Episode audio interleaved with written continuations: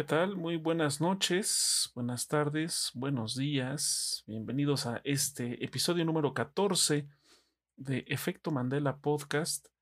Eh, si nos están viendo en la transmisión en vivo aquí en nuestro canal Twitch, bienvenidos sean, muy buenas noches. Y si nos escuchan en las repeticiones, tanto en audio en Spotify y, ah, y Google Podcast, así como la repetición en video en YouTube, pues buenos días, o buenas tardes o simplemente buenas, para no errarle.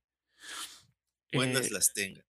Así es. Y mejor, bueno, iba a completarla, pero mejor así. Vamos a dejarlo así. Eh, bienvenidos en este episodio, episodio número 14. De hecho, este va a ser el primer episodio eh, que hemos denominado, como bien dice en el título, especial de octubre. Pues porque cayendo en este cliché, en esta tradición, costumbre, como le quieran llamar, de abordar eh, pues el género del terror o del horror eh, desde diferentes perspectivas o mejor dicho, diferentes medios, ya sea películas, series, videojuegos, eh, historias, libros, qué sé yo. En, en esta ocasión vamos a hablar de películas de género, de terror. Vamos a hablar de algunas películas que creemos nosotros son, pues, buenas películas que representan al género. Algunas de ellas ya tienen bastantes años, pero no por eso han pasado de moda. Al contrario, consideramos, tanto Emilio como yo, que han envejecido bastante bien. Y mencionando a Emilio, aquí está como cada semana acompañándonos mi estimado es Emilio Garra. Emilio, muy buenas noches, ¿cómo andas? Muy buenas noches, mi estimado agente 47 de los podcasts. Ah, está bueno. Eh, el Tobias, Tobias Rieper. ok, ok. Esa referencia estuvo más oscura. Que la gente que a veces los Hitman ubica esa referencia. Este, es Rieper. Pero bueno, ya. Y, sí, efectivamente, pues bueno, para mantenernos en la tonalidad de, de los contenidos eh, por estas fechas, pues bueno, vamos a hacer este eh, stream de, eh, al menos en esta ocasión va a ser de películas de pues, Mellito, porque sí, es algo que nos causa, no sé, las películas de Mellito tienen un, ya no sé cuá, que, siempre nos llama la atención, ¿no? Porque yo creo que muy poca gente es la que puede decir en su sano juicio que es como que su género de películas favorito, pero cuando menos, cuando menos siempre a, las personas que somos de a pie, pues a veces nos da como curiosidad ver alguna de las películas, o cuando menos la que está de moda. O sea, ya meterse como que en el cine más especializado, pues igual ya no, ya no tanto.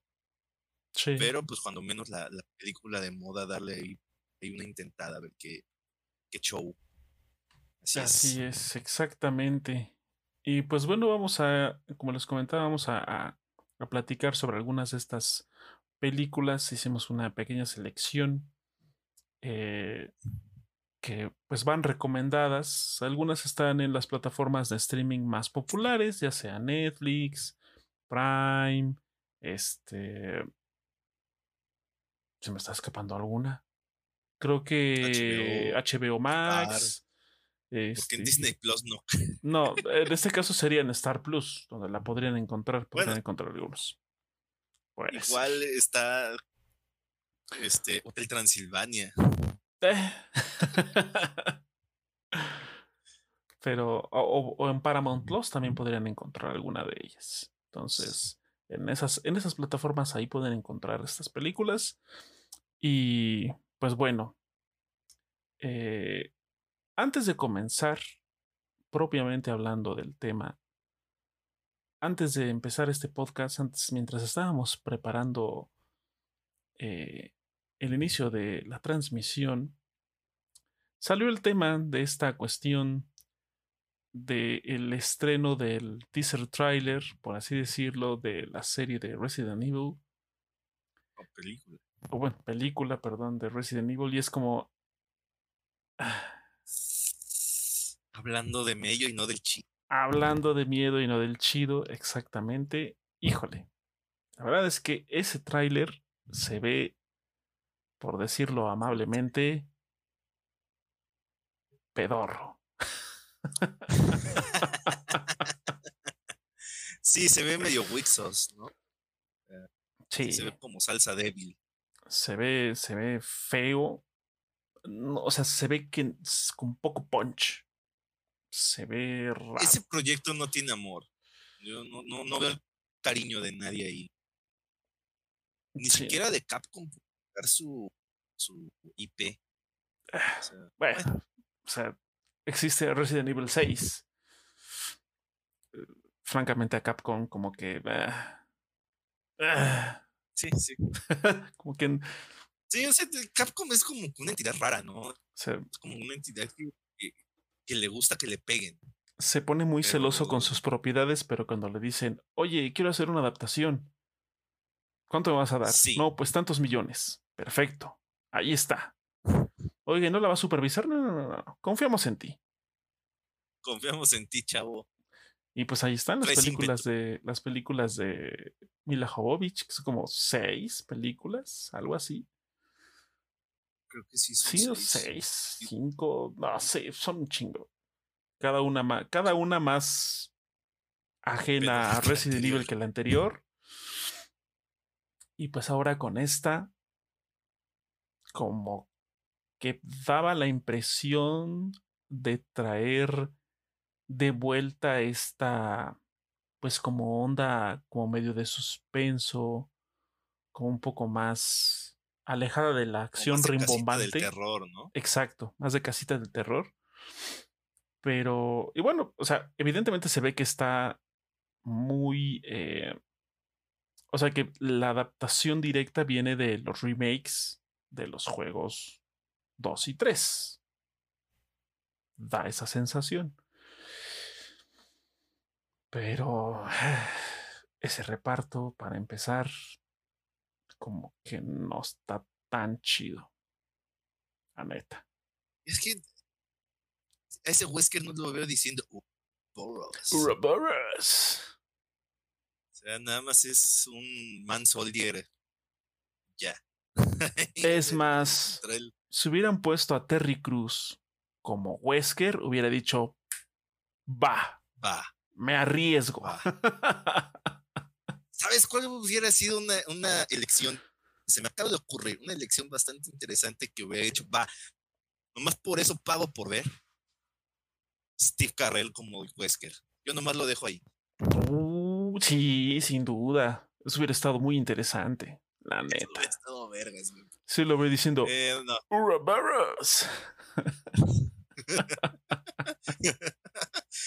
Oye, estaría chido Capcom. ¿Por qué no nos contratas a nosotros? Bueno, el trailer sí es como un despropósito total. O sea, de por sí, yo creo que nadie en su sano juicio puede decir que le tiene fue una película de Resident Evil cuando históricamente ninguna de las películas, ni siquiera las de animación, han estado chidas. Y eso que en las de animación se pueden dar el lujo de, de poner cosas que físicamente son imposibles en live action, ¿no? como eh, llevar su, su, imaginación casi, casi uno a uno con el mundo de los videojuegos. ni siquiera, ¿no? O sea, la neta, las películas de animación, es así para que vean, las he visto todas. Me han dado curiosidad. Eh, porque, pues bueno, según esto, están como más, más acercadas al cano. Y. O sea, ni aún así. O sea, la última película que es donde Chris y Leon tienen que salvar a Rebecca Chambers. Es como. ¿Qué se está pasando? Yo la, neta, las animadas no las he visto, sé de su existencia, pero digo, ah, paso. Hay una que está más o menos, que es una que es en un, en un aeropuerto. Mm.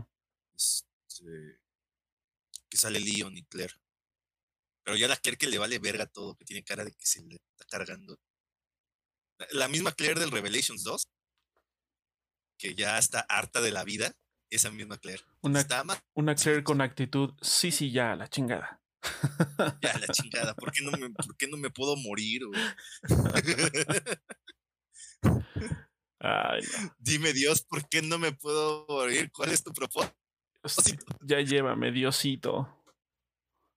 Pero sí, este, esta película se ve que va a estar tre con ganas porque, o sea, ya empezando por el hecho de que quieren meter la historia del 1 y del 2 en una sola película de dos horas, ya es como para preocuparte. Sí, no, o sea, va a haber un desarrollo de personajes bastante atropellado. Es como de, mira, es, va a ser como una, un tipo Snyderverse, donde ahí están estos güeyes, si quieres saber más, pues investigale por tu cuenta. O, o, hagan hashtag release de Resident de Director Scott, una cosa así. Una ah. película de cuatro horas, donde también van a incluir cosas del 3 y medio del 4. No, sí los veo haciendo eso, sí, sí los veo haciendo eso. Pero bueno. Este. Ah. Y eh, sobre todo, no sé, al, lo, que estábamos comentando, es que ese, ese trailer tiene. No hay nada, nada de amor ahí. O sea, todo el mundo se ve que le vale madres puerco.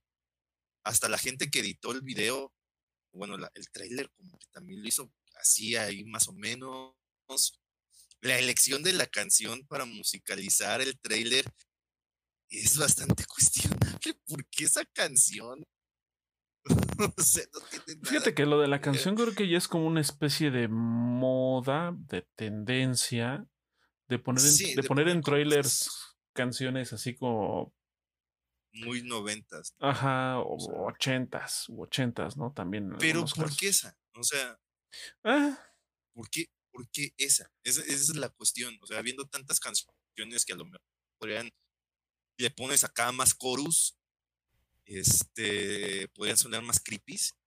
¿Por qué esa de Fornum Blondes?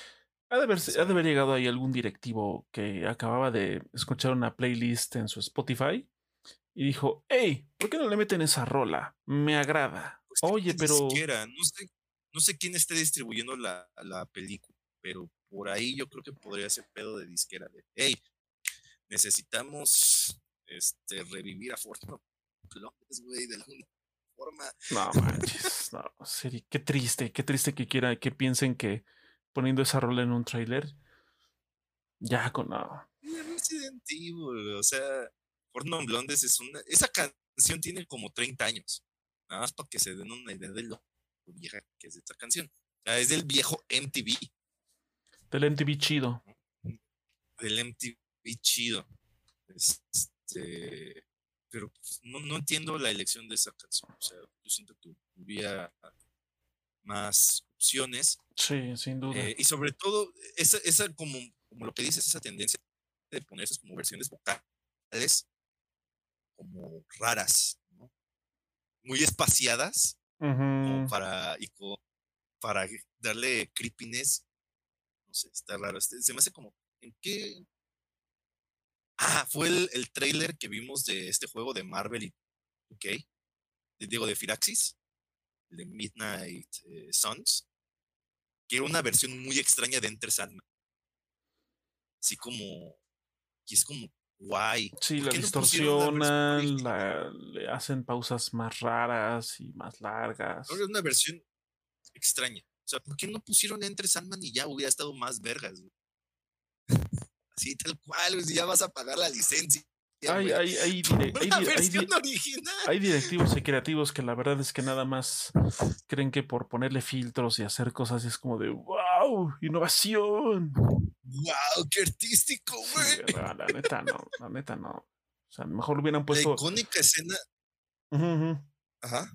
No, te, iba a decir que la, icónica escena que sale en el tráiler del, del zombie volteando, la de Resident 1, güey, esa escena es icónica. No puede ser que la hayan eh, echado a perder así.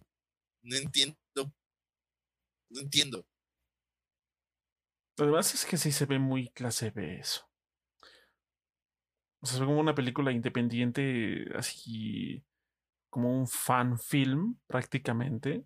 Y hay fan films, supongo, más chidos y más interesantes, sin duda. Entonces. Es que lo que veo es que, o sea, por ejemplo, de parte de Resident Evil, eh, sobre todo el 2, durante, yo creo que desde que se estrenó el juego a la fecha, siempre ha habido como esta intención de llevarlo al cine de alguna otra forma. Porque inclusive por ahí existieron varios proyectos cancelados de, de, películas de esa historia en particular. Eh, yo creo que pues, ya es el capricho de alguien llevarla a la de a huevo al cine, pero... Incluso de ser de dentro del propio Capcom. Porque la verdad es que no veo ahí otra cosa. es que Capcom, mientras les den bolsas de dinero. Sí, andan cediendo sus derechos a quien se los pida y pague por ellos. Tal cual. Entonces. pero, pero bueno, ya después hablaremos de videojuegos de terror, hablando de Resident Evil. Pero bueno, el tema que nos ocupa ahorita es justamente de películas. Y de hecho, eh, hay, bueno, de, las películas de las que vamos a, de las que vamos a estar abordando, eh, hay unas que, como les había comentado, que ya tienen sus años y otras que son de años más recientes, prácticamente. Pero no por eso significa que las viejas sean mejor o peor y las nuevas pues también sean peor o mejor, sino simplemente creo que, o creemos más bien que estas películas, pese a sus detalles, funcionan, ¿no? O al menos logran eh, pues mantener el interés dentro de la historia. No vamos a, profundizar si dan miedo o no, porque eso es algo muy eh, subjetivo. Hay personas a las que simplemente no les da miedo nada y hay personas que porque en una escena se apagan las luces ya están gritando y llorando y poniéndose nerviosos. Eso eso no se discute. Hay gente que da mucha ansiedad. Ansiedad, exactamente.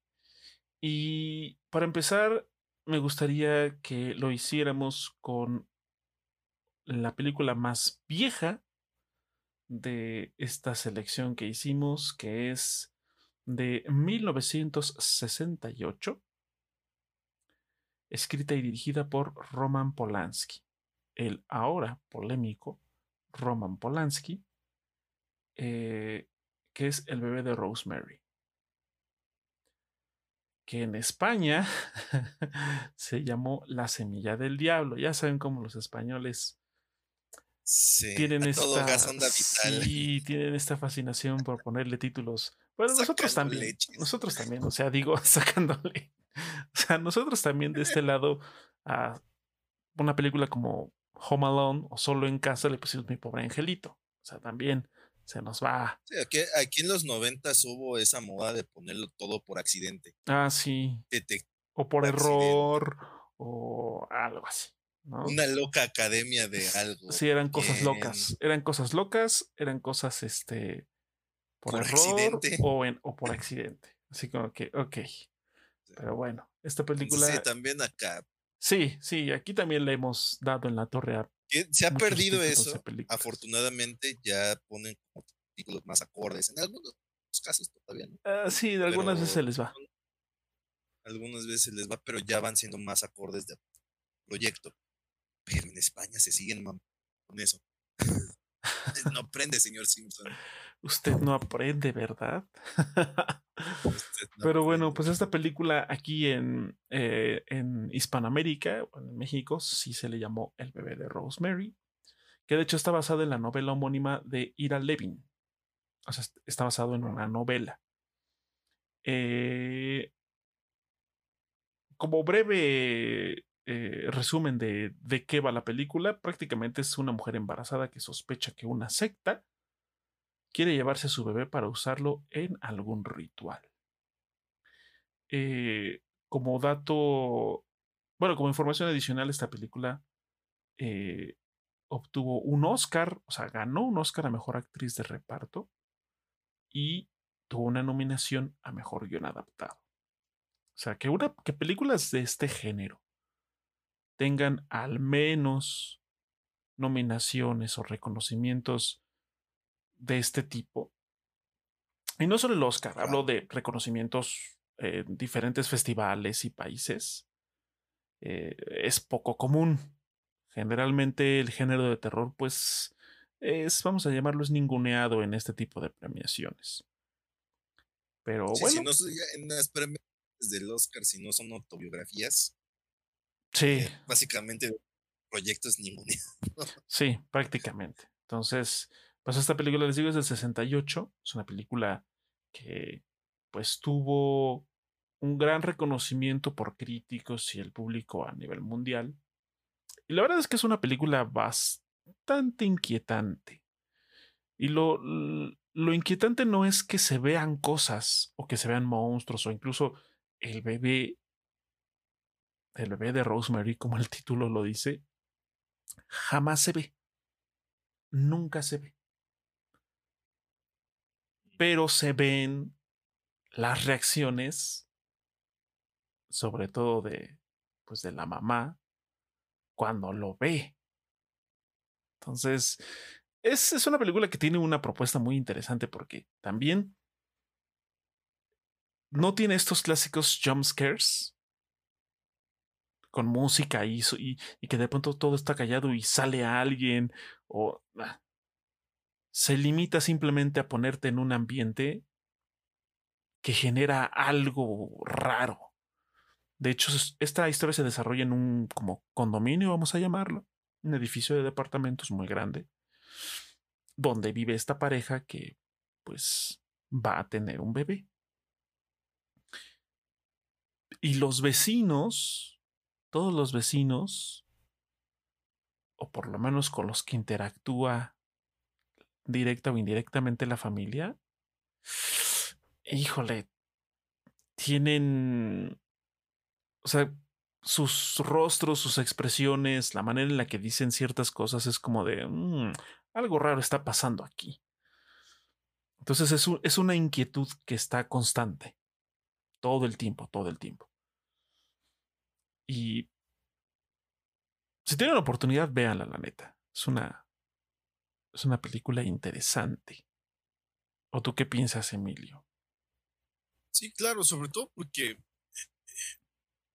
es de esas películas, y lo vamos a ver a lo largo las menciones que vamos a hacer en este, este podcast, eh, y sobre todo las, como siendo la película más vieja. En ese entonces, pues bueno, no, no existía el concepto de jumpscare. Tenemos ahora.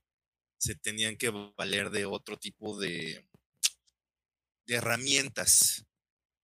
Y sobre todo, pues bueno, sobre todo más apegado a, la historia. Y esta cuestión de que te cause más inquietud eh, lo que no ves, lo que te estás imaginando, que lo que realmente estás viendo, es, yo creo que es su mayor virtud. Y es donde Roman Polanski dio en el clavo. Que, que te diera las herramientas para que tú mismo te debrayaras y te, imaginas cosas que realmente no, no están ahí. Eh, van implícitas, pero no están ahí. Entonces tú mismo estás, digamos, eh, terminando el, rompecabezas en tu mente. Y eso es lo que hace que esa película sea muy buena. Que dicho sea de paso, esa película también le, porque salió en una época donde los valores, eh, eh, sobre todo familiares y religiosos, estaban en otro momento. Eran otras costumbres en esa época. Entonces también por ahí hubo mucha polémica en su momento, sobre todo hacia Roman Polanski, porque pues, él es el responsable de adaptar esa, este, esa historia. Y pues bueno, la historia de terror, pues inclusive la llevó a su vida personal, porque eh, por ahí el infame Charles Manson y su, secta, pues bueno, ahí hicieron de las suyas con la que era su esposa. Era una historia bastante perturbadora de la vida real. Y pues bueno, ya sabemos que de ahí como que el señor se deschavetó un poquito y, sigue este, exiliado, me parece que en Francia, un lugar de Europa, y sigue exiliado. Sí. El señor. Por algunas cosas bastante macabras que hizo después. Pero pues bueno, al menos su obra eh, ahí está. Y sí, esta cuestión, como, algún, como estábamos mencionando antes, la cuestión de las reacciones de, la, de los personajes de la película, los vecinos, tienen ciertas expresiones faciales que sí te causan mucha incomodidad. Exacto. Entonces es, es, una película que vale mucho la pena que la vean por eso. La historia es muy buena, pero esta cuestión de, de los manejos de las expresiones faciales, las cámaras, todo este tipo cosas, hasta la música, que es muy, en ese tipo de historias sí tenía como mucha relevancia la música. Eh, veanla, se van a llevar una muy buena experiencia. Están acostumbrados a las películas de jumpscare, pues yo creo que sí les va a aburrir un poquito porque esta película, eso, nada, cero. Sí, no, no tiene, no tiene estos sustos efectistas. No, se toma su tiempo. No hay nada, realmente no hay nada como sobrenatural que esté pasando sobre talla. Más bien es como cómo te va llevando de la mano la historia para que tú, como comentaba anteriormente, completes el, el rompecabezas en tu mente y llegues tú a tus conclusiones y te pongas extremadamente incómodo y ansioso al respecto. y eso es, eso es el bebé de Rosemary. O el bebé de Rosa María todo gas. Así es. Pues sí, muy, muy recomendada esta película. Este. No es tan. Bueno, dura poco más de dos horas. Según eh, la información 100% fidedigna, 100% real de Wikipedia dura 137 minutos. Estamos hablando de dos horas, casi 20 minutos. Entonces, y para una película que no tiene estos jump scares y a lo mejor no tiene tanta acción, por decirlo de alguna manera, puede este, generar como este rechazo de una película tan larga y con poca acción, pero créanme que vale muchísimo la pena. Ya, o sea, desde que empiezan a verla, los atrapa. Ah, es una historia que es bastante eh, atrapante en ese sentido. Pero bueno, ahí está. El bebé de, de Rosemary es la primera película. Y me gustaría dar un salto porque si nos vamos en, en orden eh, cronológico, la siguiente película es una película, en mi opinión, muy importante. Entonces, para no soltarlo así de ya sacar las cartas altas al inicio, eh, sí me gusta hablar de, una película un poco más reciente, ya eh, que de hecho una película que se estrenó en el umbral de del siglo XXI, o sea, antes, a, finales prácticamente del último año del siglo XX, en 1999. Y es una película que desde su propuesta sí significó algo totalmente, no sé si llamarlo revolucionario, pero algo totalmente diferente. Perdón, y esta película es El proyecto de la bruja de Blair. Peliculón. Una película que eh, básicamente toda la película es un fake footage o un este bueno vamos a llamarlo como grabaciones reales o amateurs encontradas no porque pues la cámara no es estable, o sea, se ve que alguien está sosteniéndola y hablan a la cámara, y, o sea, como que hacen esa interacción casi como de documental sobre las experiencias que viven estos, eh, estos tres personajes que pues prácticamente siguiendo el mito de la bruja de Blair y tratar de, documentarlo en video, pues terminan perdidos en un este en un bosque ahí en en medio de la nada y pues eh, si no la han visto bueno es que hablar como de spoilers de una película de hace 22 años es como de eh, ya si no la vieron exacto o sea ya pero bueno o sea ninguno la libra prácticamente y justo al final de la película se... Pues la cámara que trae uno de los personajes cae y se queda grabando así al suelo, a la nada, vamos a llamarlo. Que bueno, eso obviamente da pie a esta situación de, oye, esto es un material encontrado, ¿no? Una cinta que anduvo por ahí, alguien la encontró y se hizo pública. Esta película eh, de hecho, tuvo una interesante, un interesante como marketing previo, que fue una pequeña página, un pequeño sitio web, donde compartían información y todo.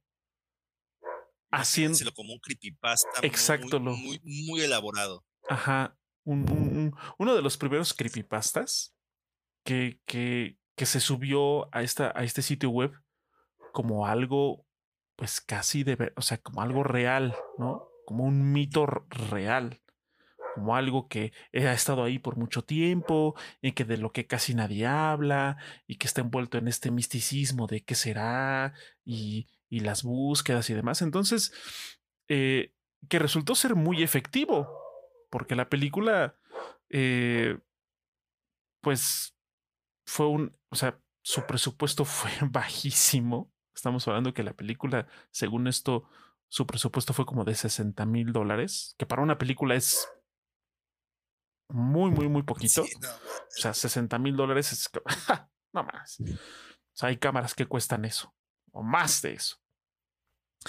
Y recaudó, o sea, esa película de 60 mil dólares recaudó casi 250 millones de dólares. O sea, su inversión se multiplicó de una manera impresionante. Y le agregamos porque es una buena película. Es una muy buena película. Que también igual mantiene el suspenso. Un suspenso constante. Y... Véanla. La verdad es que vale mucho la pena. Es más, si ya la vieron y si ya la conocen, vuélvanla a ver. de verdad. Es una buena película. Yo siento que hoy en día se mantiene efectiva. sí, ha envejecido muy bien. Ha envejecido muy bien por lo mismo del formato, ¿no? Porque esa película lo que hizo, gracias al putazo que fue esa que este formato como de fan footage eh, se volviera una moda que hasta la fecha existe. Eh, si no, pues eh, inclusive usted lo puede ver hasta en el mundo de los videojuegos, si usted ha jugado Outlast y su secuela, tiene mucho de esto, de, de, lo que viene siendo la bruja de Blair. Sí, exacto. Sobre todo en cuanto al formato.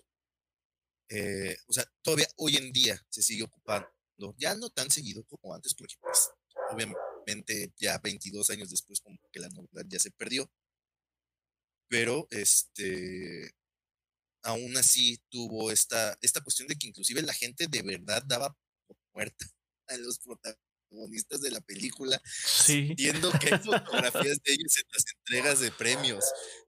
hay gente que no cree que están vivos. O sea, esa película causó tanto furor en su momento que todavía hay gente que cree que realidad esa historia fue verdadera y los protagonistas sí están muertos cuando hay fotografías de ellos. Sí, sí, sí. Sí, mucha gente sí se la eh, creyó, tal cual. Sí, sí se la creyó y cañón. Porque la verdad fue un... eh, ardid publicitario bastante efectivo. Fue algo muy ingenioso.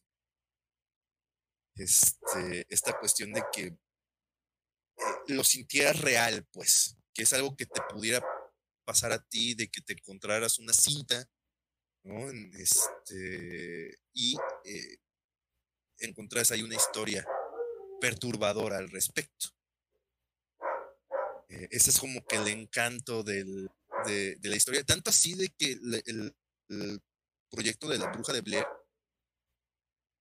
se volvió una especie como imperio de, de, contenidos, porque obviamente tuvo una secuela que no tenía nada que ver con la historia original, este, donde de entrada abandonaron el formato para hacer una película más tradicional, lo cual fue un error. Sí, sí, no, no funcionó para nada la segunda parte. Tiene escenas de desnudos bastante como de gratis también, entonces se volvió más como una película de slashers. Sí, de, estas películas de, de Viernes 13 y de, este, ¿cómo se llama? Eh, ay, se me fue el nombre del otro güey. Pesadilla en la calle del infierno. Eh, ajá, de ¿Sabes? ajá, de ese tipo de películas. Ajá, Halloween. Se volvió más como de ese tipo y no. Definitivamente no funcionó. Eh, mucho también artículo literario. Muchos libros donde ampliaban un poquito más el, el lore de, de esta historia. Inclusive yo tuve uno donde precisamente abordaban la historia de un investigador que estaba a cargo de recopilar como las evidencias del caso para determinar qué es lo que ha estado pasando en ese pinche bosque.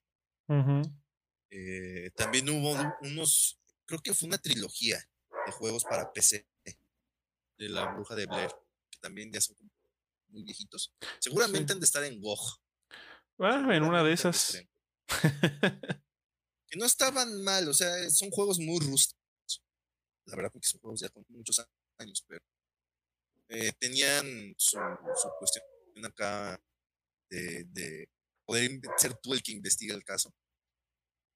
Y eh, también la película siento que echa mucho la mano de que te encarga la tarea a ti, el espectador, de también imaginarte las cosas, porque en sí, en sí, en la pantalla tampoco es que aparezca mucho, que digamos. Sí, no. O sea, tampoco hay mucho jumpscare, tampoco hay mucho, como, o sea, no vas a ver nada grotesco en la...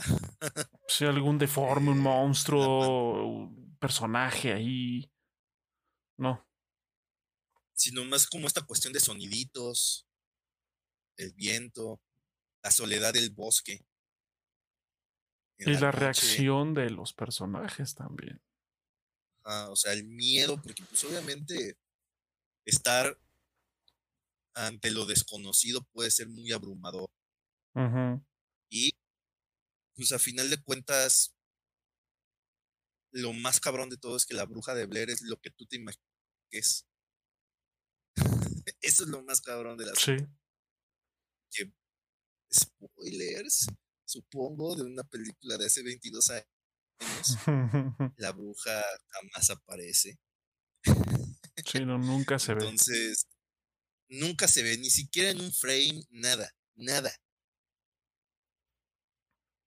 Y eso, pero aún así, te hacen ver que ahí está todo el tiempo tirando.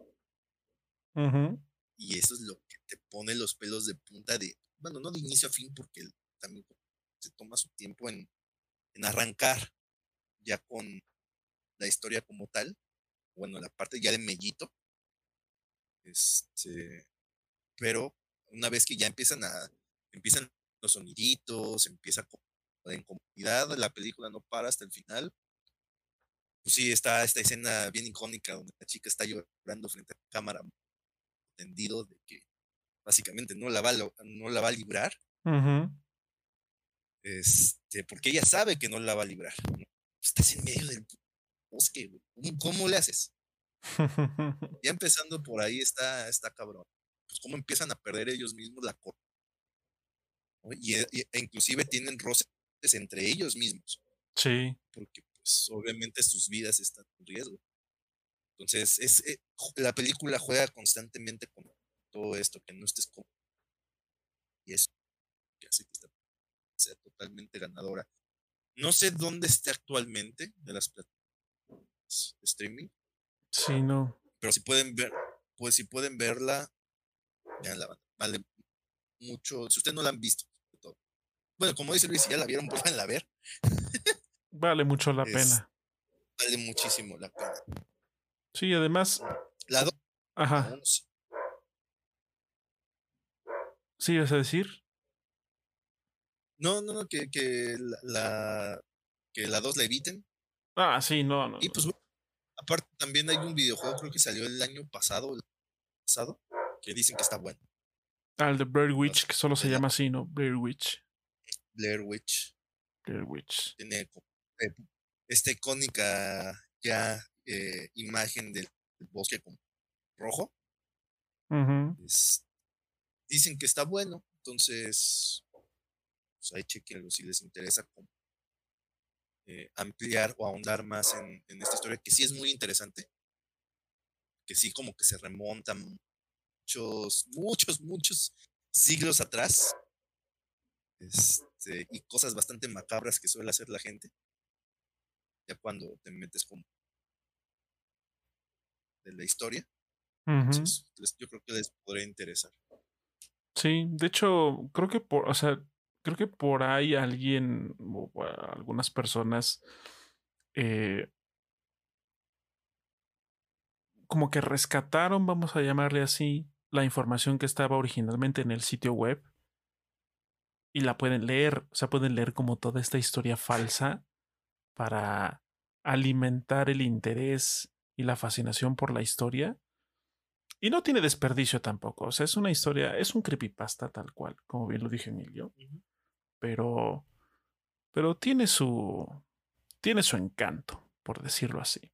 Además, es muy curioso porque el, en, o sea, durante el rodaje hubo cosas que ni siquiera los actores sabían que iba a pasar.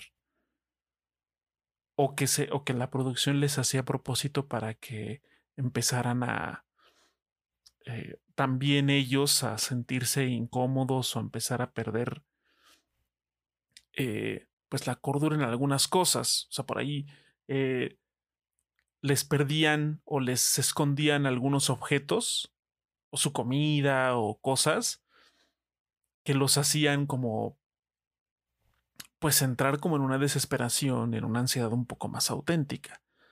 Además de que eh, esto no sé si sea del todo cierto, pero hay una escena donde están acampando de noche y este y les golpean la casa de campaña y se escuchan como como niños o sea, risas de niños afuera, ¿no? Según en, el guion, en la historia, nada más les iban a, a golpear la, la casa de campaña, ¿no? Pero resulta que pusieron lejos de la casa unas bocinas, bueno, unas, unas muy cerca y otras más lejos, perdón, bocinas donde ponían estas grabaciones de risas de niños. Entonces, a pesar de que los actores sí se esperaban que les golpearan la casa de la casa de campaña, no se esperaban las risas de los niños. Entonces, eso como que en el momento sí lo sacó de onda, así como de, oye, ¿qué onda, no? O sea, esto sí, pero ¿qué onda con esos niños? obviamente, pues esto para que su, su reacción pues fuera más, eh, más auténtica, exactamente. O sea, también hay un, una serie de, de curiosidades y de, de mitos y de historias alrededor, no solo de, de, de, la historia de la película, sino del rodaje de la misma, que también son, son bastante, bastante curiosos, bastante interesantes. Sí, y verlo así, o sea, eh, si esa película no hubiese existido, todo este como nuevo concepto de las de, los creepypastas que están en historias de Instagram o de videos de, TikTok donde básicamente es una historia elaborada con base a videos eh, grabados desde el celular de alguien, no existiría tal cual. Que básicamente es ese mismo concepto llevado a la modernidad. Sí, refinado constantemente. Los videos que luego saca Dross de, de, Yo creo que uno de los, de los nombres más prominentes años que hizo una cosa similar es este un güey que se llama Carlos Name, que creo que es de Monterrey, que tomó mucho de inspiración de esto para hacer historias de Instagram eh, que se sintieran eh, realistas en el contexto del terror. Y fue básicamente una película de terror dividida en secciones muy chiquitas de 15 segundos. Entonces, eso también fue muy ingenioso. Ahorita ya la gente ya dice, ya, güey, ya, ya sabemos que esa madre este, ¿cómo se llama? Un truco publicitario. Cara de güeyes. Ya, esa es otra historia.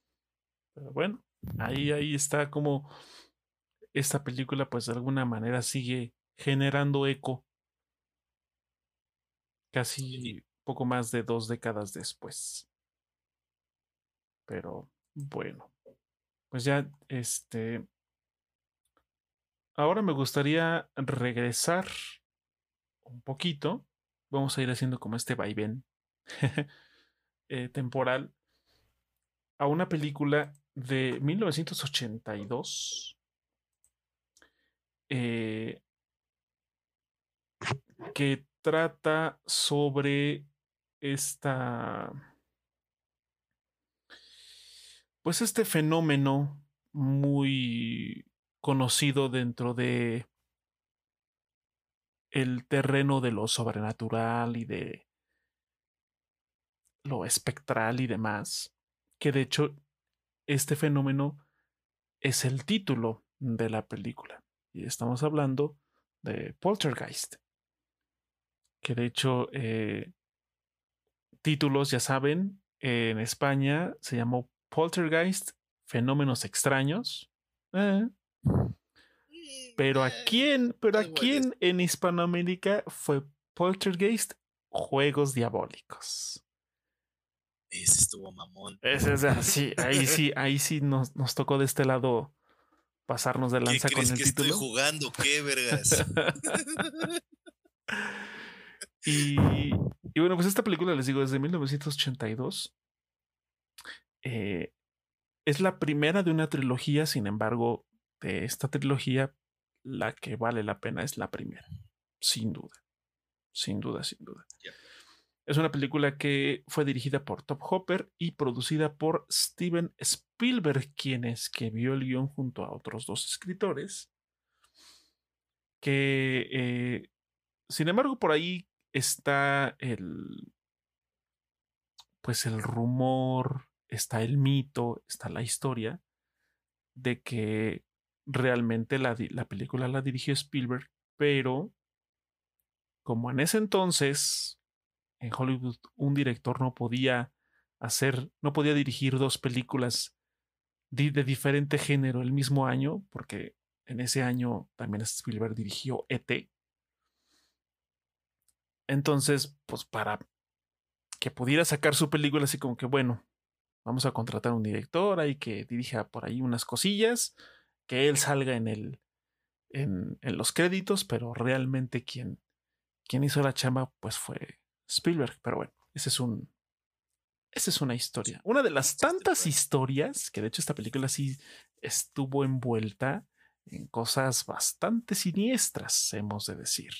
Pero bueno, antes de llegar a eso, eh, esta película, pues, tal cual eh, se centra en una familia de unos suburbios, pues, más o menos acomodados de Estados Unidos, donde este todo comienza con la estática en la televisión.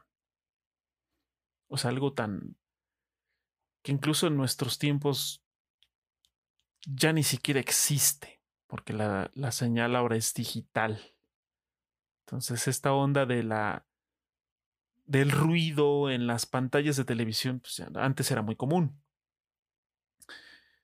O sea, todo, todo parte de eso, de esta manifestación de la. Eh, del.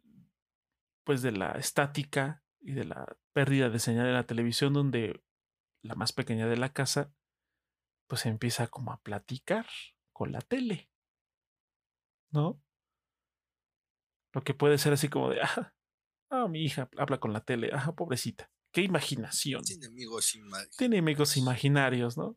Y pues no, pues esos amigos no eran tan imaginarios, porque pues empiezan a pasar cosas bastante curiosas en la casa, hasta el punto que, bueno, casi el clímax de la, o sea, casi el clímax de la película hay un terremoto y eh, en el patio de la casa de la tierra mojada surgen cadáveres y bueno, la verdad es que tiene cosas medio locochonas.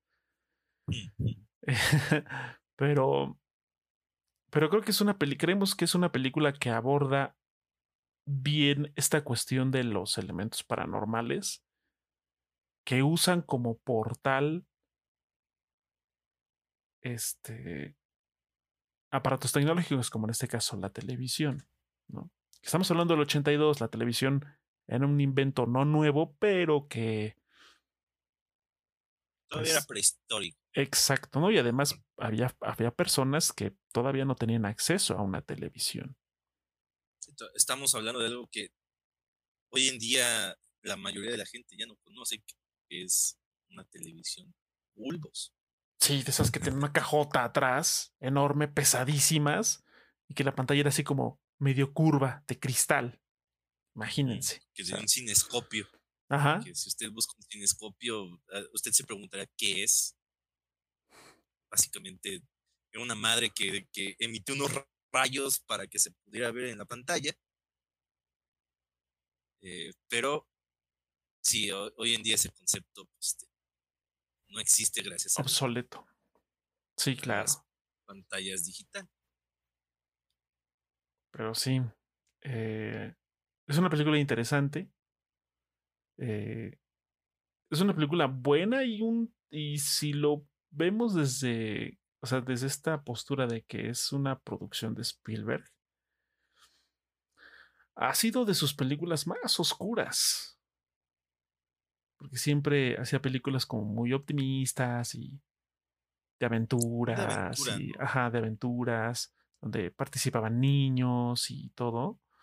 Pero esta película es bastante siniestra para el tipo de cine que hacía Spielberg. Entonces, pues también ahí es interesante verla también desde ese, desde ese punto de vista. ¿Tú qué, qué nos puedes platicar acerca de esta película, Emilio? Pues sí, yo, recuerdo haberla visto estando. Sí, eh, algo que ya no pasa hoy en día, Yo no estoy diciendo ni que esté bien ni que esté mal. Pero Luis como yo venimos de una época pues, donde a nuestros papás les valía tres hectáreas de longaniza si las películas eran aptas para niños o no. Mm. Eh, en ese entonces, pues no era como que te metías a una página como Netflix o una app como Netflix, cosas así, para ver las películas, leer medio una sinopsis, inclusive ver un tráiler y decidir si la ves o no. En ese entonces te rentabas una película y como fuera, la veía. sea como sea que esté. Sí, sí, sí. Entonces, eh, por eso mismo venimos de una época luego nos tocaba ver muchas cosas que quizá, bueno, más bien no quizá, definitivamente no eran aptas para niños. Y entre esas había muchas películas. O de violencia muy explícita, que ya alguna vez hablamos de eso, son las películas ochenteras. Este, que por cierto, vayan a ver ese video de películas de acción de los ochentas. Fue primerito. Entonces, ahí está. Promoción desvergonzada. Eh, y también películas de terror. Que bueno, también luego. Sobre todo mis papás eran mucho de rentar ese de películas. este, sí me tocó ver la moda. algunos exponentes. sí me tocó ver algunos exponentes, inclusive uno que se va a mencionar más adelante, de, de esta forma. Y sí, yo me mucho de, la escena de la niña con la, televisión. Eh, esa, la de los esqueletos. hasta antes de que lo mencionaras, no me acordaba. sí, es cierto. ¿Qué tiene esa escena? Eh, y sí, o sea, esa película, yo creo que es la primera que estamos mencionando ahorita que ya te muestra los elementos visuales tal cual, ya no te de mucho a la imaginación, sino aquí sí hay sillas este, moviéndose, la cuestión más etérea del, de la manifestación del poltergeist, los esqueletos, o sea, sí ya es un, ya es definitivamente muchísimo más visual, muy en la onda de los ochentas, pues es cuando empezaron a salir ese tipo de películas, que también hubo como una especie de boom en cuanto a los efectos partir de, los ochentas. Esta es una de las películas que empezaron a aprovechar ese tipo de cosas. Este, muy prehistórico, si lo quieres ver así, ya para los estándares actuales, pues sí se ve medio chafón, pero aún así aguanta la película.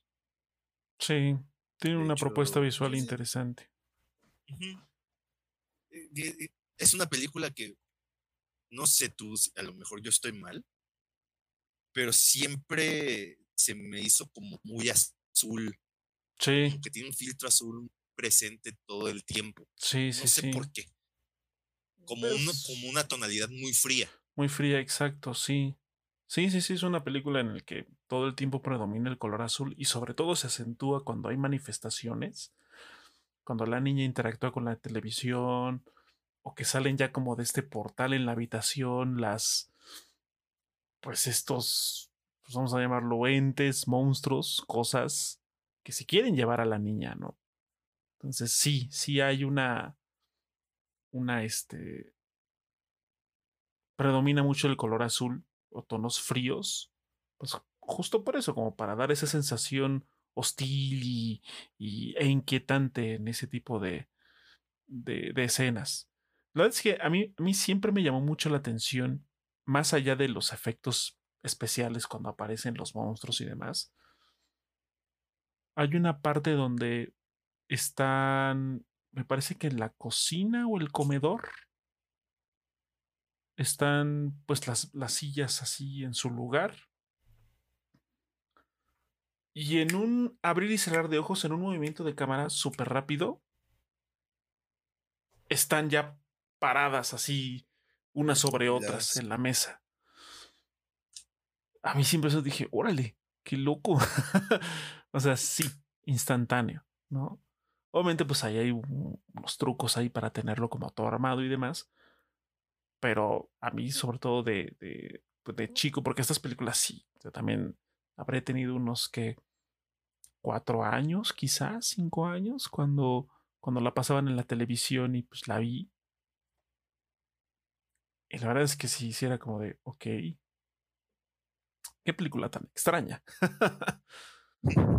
Eh, cuéntame más. Cuéntame más, a ver, ¿por qué? ¿Por qué la niña? ¿Por qué la tele? La verdad es que sí, la película vale la pena.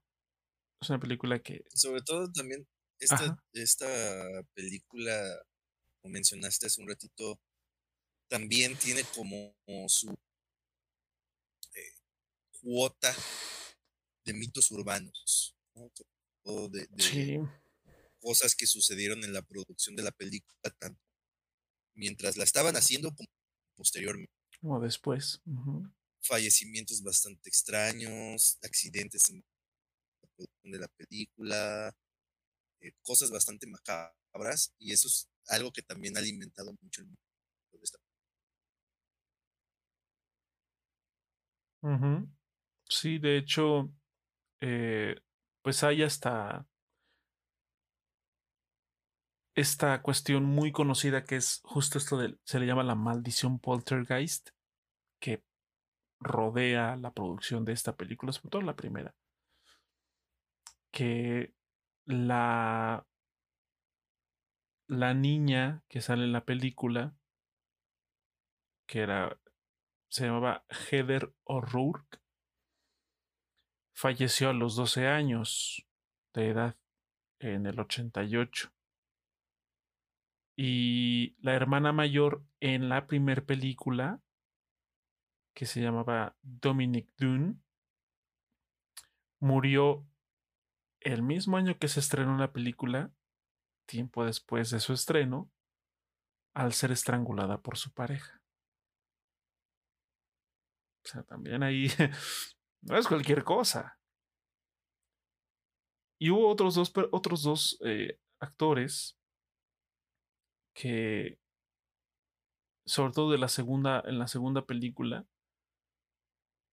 uno que murió durante el rodaje, que interpretaba a, un personaje que era un reverendo, un sacerdote, y otro que interpretaba a un brujo en la segunda parte, que según este, esta persona afirmaba ser chamán en la vida real. Y murió en el 87 por una complicación en un trasplante. ¿no?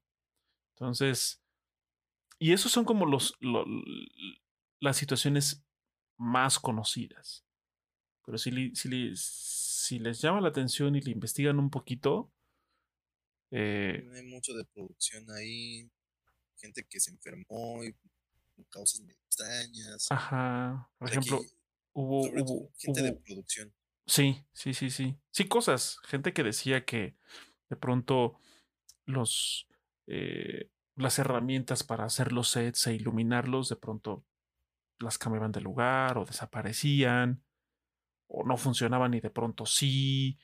Incluso se llegó a, generar el rumor de que los esqueletos que utilizan en la escena de la piscina eran esqueletos reales. Entonces. No creo. No, yo tampoco. Sí se había metido en un megapedo. Sí, yo también lo dudo, porque, o sea, no es como que, ah, mira, vamos a desenterrar un cuerpo y lo vamos a echar ahí. O sea, no. Pero Digo, ese tipo de cosas. Llegado el gobierno así de que, eh. Sí, un momento. Con unos esqueletos. ¿Qué hace con cuerpos ahí?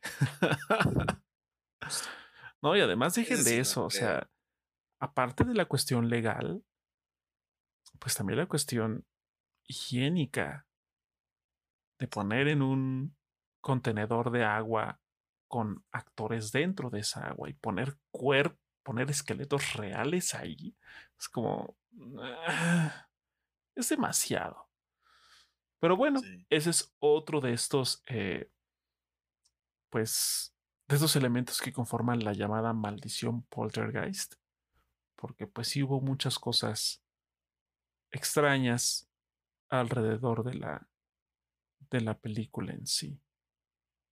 Pero bueno, pues ahí está, otra recomendación.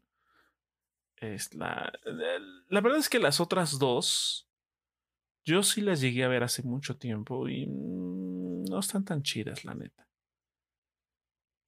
La buena es la, primera. la ya no la... Sí, yo sí la 3 la vi, pero está fea. Este. La buena es la primera, eso sí. Y además, inicia y cierra bien, o sea, no da como para. No se queda como en continuación, no. O sea, funciona como película independiente. O sea, si, si no ven la 2 y la 3, pues no se están perdiendo de nada, prácticamente. Y bueno, pues vamos a pasar a, una película más reciente. Y eh, estamos hablando de una adaptación o una versión, más bien una versión hollywoodense de una película japonesa. Ya ven que hubo un tiempo que Japón brilló en el género del terror. Porque la verdad es que sí tenía propuestas muy locochonas. Inquietantes en ocasiones. Pero, pero bueno, se hizo en el 2002 una aquí lo, lo mencionan como un remake occidentalizado. En pocas palabras, una versión hollywoodense, ya, pa pronto, de una película de terror japonesa llamada Ringu de 1998.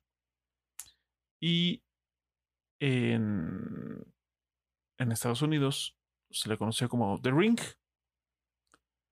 que aquí sí hubo títulos muy extraños, porque bueno, en Hispanoamérica se le conoció como El Aro, tal cual, ¿no? El Aro.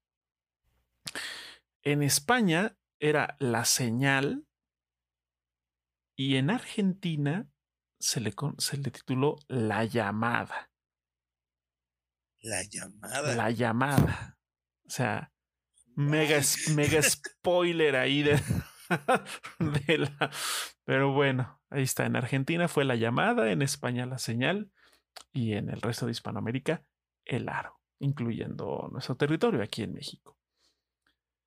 Eh, decidimos agregar esta película porque quizá muchos de ustedes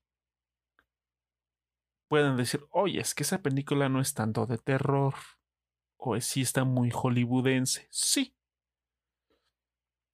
Sin embargo, creemos que es una película que, pese a ser un remake, sobre todo hollywoodense,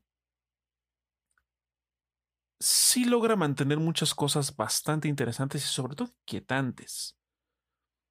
Eh, bueno, es una película que protagonizó Naomi Watts, y dirigió Gore Verbinski, quien al siguiente año se iba a lanzar dirigiendo la primera película de los Piratas del Caribe. Así de contrastante era el show. Sí, cabrón. O sea, en el 2002 dirige, este, bueno, estrena esta película de El Aro y en 2003 estrena Piratas del Caribe, La Maldición del Perla Negra. ¿Qué hay, qué hay en común entre las dos? Nada. El director nada más puede ser una buena trivia que tienen en común. ¿Qué tienen en exacto? Ahí está. así, ese puede ser un tema de conversación. Oye, ¿qué tienen en común El Aro y la primera película de los Piratas del Caribe? Ahí ¿Tienen chavo. Ahí está, y van a estar, no, pero ¿qué? un tema para ligar, para que lances una pregunta que nadie se espera. ¿Qué tiene? El Aro. Este, Piratas del Caribe. Ya, con eso rompes el. Ahí está. Consejos chidos. Pero bueno, o sea, básicamente la historia trata de, pues, una, una cinta. Hablamos de cosas propias de su época, una cinta en VHS, una, una película en VHS, cassette, que supuestamente está maldito. Tú lo ves y después de que terminas de ver el, pues el video este extraño, suena tu teléfono, contestas y una voz macabrona solo te dice siete días. ¿Qué significa? Que en siete días, adiós, te vas a morir. Y de maneras muy extrañas y grotescas de pronto. Esa es la premisa de la película, prácticamente, ¿no? Hay una cinta maldita, la ves, te llaman y te mueres a los siete días. Sin embargo, pues esta cinta cae en manos de una chica, que en este caso es eh, Naomi Watts, quien pues le resulta curioso y pues investiga más sobre qué, sobre quiénes son los que aparecen en el video, por qué el video es así, de dónde procede, quién lo tuvo antes, cómo lo obtuvo la persona que murió. Aplicó el, aplicó el típico, ¿qué podría malir sal? ¿Qué podría malir sal? Exactamente. Entonces, este, pues prácticamente también se, se, genera como esta investigación del origen de este video. Y esta película, al igual que lo, que lo anteriormente comentado por Emilio de Poltergeist sobre un color predominante en la película, en este, la película tiene siempre un tono entre verde y azul obviamente siempre está esta tonalidad fría todo el tiempo. Y ayuda mucho a sumergirte como en su atmósfera, ¿no? Además de que también tiene unos planos unas imágenes muy interesantes. Que la verdad yo hace mucho tiempo lo comenté con, con algunos amigos. Que justo para haber sido una película hollywoodense visualmente es muy buena. Muy buena de verdad. Y la música también es otra cosa. La música es ayuda a, acentuar esa como intriga y el, el, la angustia constante, sobre todo del personaje de, de, Naomi Watts, pues de averiguar qué demonios está pasando, ¿no? Y cómo evitar que muera a los siete días, porque prácticamente ve el video, recibe la llamada y solo tiene siete días para saber qué demonios está pasando. No me gustaría como ahondar en más detalles, porque pese a que es una película que tiene casi 20 años, sí estaría chido que le dieran un vistazo, si no la han visto. La verdad es que vale mucho la pena. ¿Cómo ves tú, Emilio? Pues algo que me llama mucho la atención de esta película, eh, lo que dices, ¿no? Que también inició como esta ola de...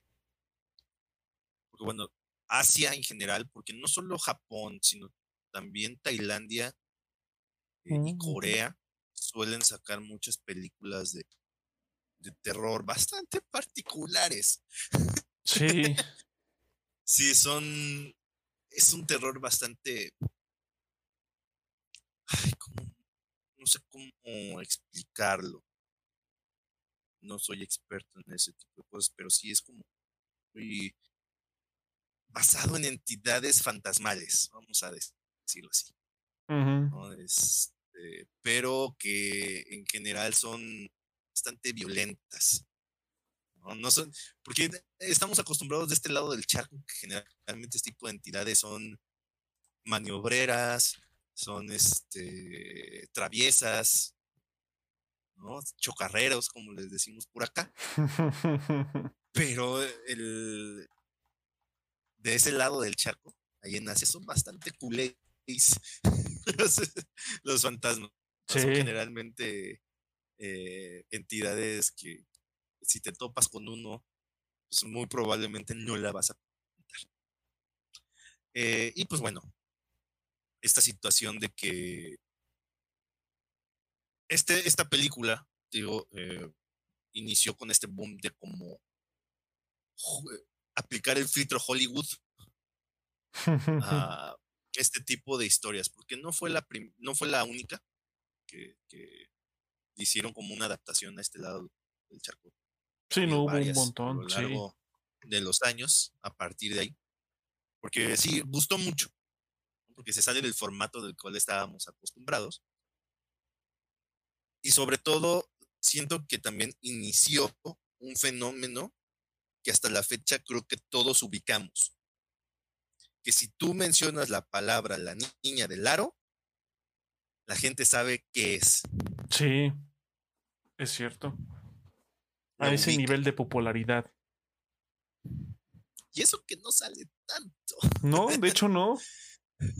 Pero las veces que sale, las pocas, las pocas apariciones que tiene, sobre todo una en particular, en su momento sí fue como de, ¡ay, güey! ok. Sí fue muy intensa. Sí, sí, sí. O sea, y...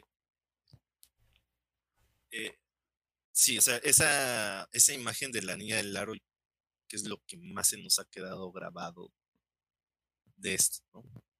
Eh, porque se ha utilizado para un montón, inclusive hasta de, pórtate bien, la niña del aro. Gente que no se quiere asomar un pozo porque igual le sale la niña del aro. ¿no? O sea, ha, tenido un impacto cultural bastante peculiar, que hasta la fecha, pues la mayoría de la gente lo ubica. Y eso también es una de sus grandes virtudes. Y sí, dice eh, Luis, véanla, También no sé en qué plataforma esté. Creo que la última vez tengo la noción de haberla visto en Netflix. Tengo Pues como que la teoría de que ahí está, que ahí ahí la está. vi. Pues de hecho momento. está en, en Prime, pero para alquiler o para comprarla en formato digital. Mm, Entonces, este... no, eh, bueno, no sé. Bueno, supongo que para alquiler ha de estar muy barata. Está como en 50 pesos. está así en 60 Máximo. pesos en HD. No digo que sí vale la pena. 60 Sí, pesos, sí, o sea, para ver, si, si no la han visto o, o tiene ya mucho que no la ven y tienen Prime Video, o sea, por 60 pesos tenerla 48 horas, bueno, des- a partir de que la ven 48 horas para verla las veces que quieran, vale la pena, sobre todo en estas fechas. Aparte, si ustedes quieren eh, tener un disfraz súper fácil, Se de disfrazan de la Halloween, niña del aro. la niña del aro. Ahí está, Súper fácil. súper y Nada económico. más. Sí, sí, ahí. Agárrense una sábana blanca, dénsela al perro para que juegue con ella, hágale un hoyo para meter la cabeza. That's all. Y listo. Así y de listo, están del otro lado. Ahí está su cosplay. Su cosplay. Cosplay de la niña del aro. Samara se llama el de- personaje. Samara. Su Ajá. cosplay de De hecho, Samara. Killer Instinct, el remake que hicieron de Killer Instinct para el Xbox One, tiene un personaje basado en la niña del aro. No me acuerdo. Sí, sí. Que tiene como una especie de guadaña. No me acuerdo cómo se llama el Mm. personaje en Killer Instinct. Pero tiene su, su personaje ahí basado en el Arrow. Entonces, yeah, también la misma, la greña, lo- los ropajes, o sea, los movimientos como erráticos que tiene. También, Mm. entonces, yeah. Sí, véala, está chida, está chida, está muy entretenida. Sí, la verdad es que la película está buena. Y algo que a mí siempre y hasta la fecha me, me, me llama mucho la atención de la película es precisamente la cinta maldita. O sea, La cinta maldita. esta, esta serie, uh, la cinta maldita. Esta serie de imágenes que, que- que están en ese, en ese video. Qué mal. Qué Esta bien. cinta es- Esta cinta está Está mal. maldita. Qué mal. Pero es Qué gratis. mal. Qué bien. bien, pero va a morir, qué Qué mal. mal. Pero le regalo Kongul gratis. Qué bien. El Kongul tiene benzoato de potasio. Y se queda. Qué mal. Qué mal. Gran referencia a los Ah, Simpsons. deep, de cuts de los. Simpsons. Sí, eran buenos esos, esos episodios de la casita del terror. Pero bueno, Si no saben qué episodio es, es el del muñeco de Krusty. ajá. El, el muñeco maldito de Krusty. Sí. Pero bueno, pues ahí está. Esta película es, les digo, del 2002. eh, muy recomendable para hacer, insisto, una versión hollywoodense de una película eh, japonesa. Entonces, chéquenla. Chéquenla. La verdad es que vale, vale mucho la pena. Y bueno, eh, vamos a pasar. Bueno, antes de pasar a, a las siguientes películas, eh, me gustaría pasar a una que es bastante reciente, solo que en esta ocasión me gustaría que nos hablara de ella mi estimadísimo es Emilio Garra por una sencilla razón. Yo no la he visto. La verdad es que no la he visto y en estos días, eh, pues por cuestiones de trabajo, no tuve oportunidad de verla. Este, pero he escuchado que es una muy buena película. Emilio, de hecho, por eso sugirió incluirla porque también él está eh, eh, en esta en esta postura de que es una muy buena película del género y reciente, les digo, es una película del 2018. Esta película es eh, Hereditary, así es su nombre en, eh, su nombre original, que de hecho en España se lo respetaron, en España también fue Hereditary, así tal cual. Pero ahora nos tocó a nosotros en, en Hispanoamérica ponerle el legado del diablo. Como si el nombre no fuera lo suficientemente autorreferencial. Pero bueno. Tendrían que ponerle. Así, así es como funcionan los títulos. Y bueno, pues, a ver, Emilio, platícanos. El, título en español tiene sentido hasta cierto punto, pero es spoiler. El mega spoiler. Eh, es un spoiler de lo que sucede. Porque sí, definitivamente esta es una de las películas que, si usted, yo la vi en Prime el año pasado. Es muy probable que ahí siga. Amazon Prime. Eh, y fue en una etapa, me pegó particularmente esta película porque fue, estábamos como a la mitad de la, de la cuarentena, de la obligatoria. Entonces, pues digamos que ya como que la sanidad mental estaba empezando. si usted recuerda eso de la cuarentena obligatoria, pues sí, a todos nos pegó. Sí. U otra forma.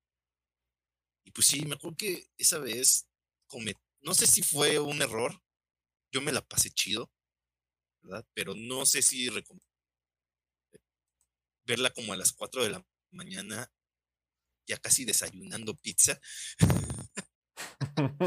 estuvo, estuvo chida la experiencia, pero no lo recomendaría. No creo que ningún nutriólogo recomiende hacerlo. ok. Este, sí, a esa hora comer pizza no. Y pues, lo, por lo pesado también, pues me hizo soñar bastante cosas perturbadoras. Pero bueno, es perturbadoras. Vaya sueño perturbador, ¿eh, crack. Vaya sueño ¿Tuviste sueños macabrones? Macabrones, sí.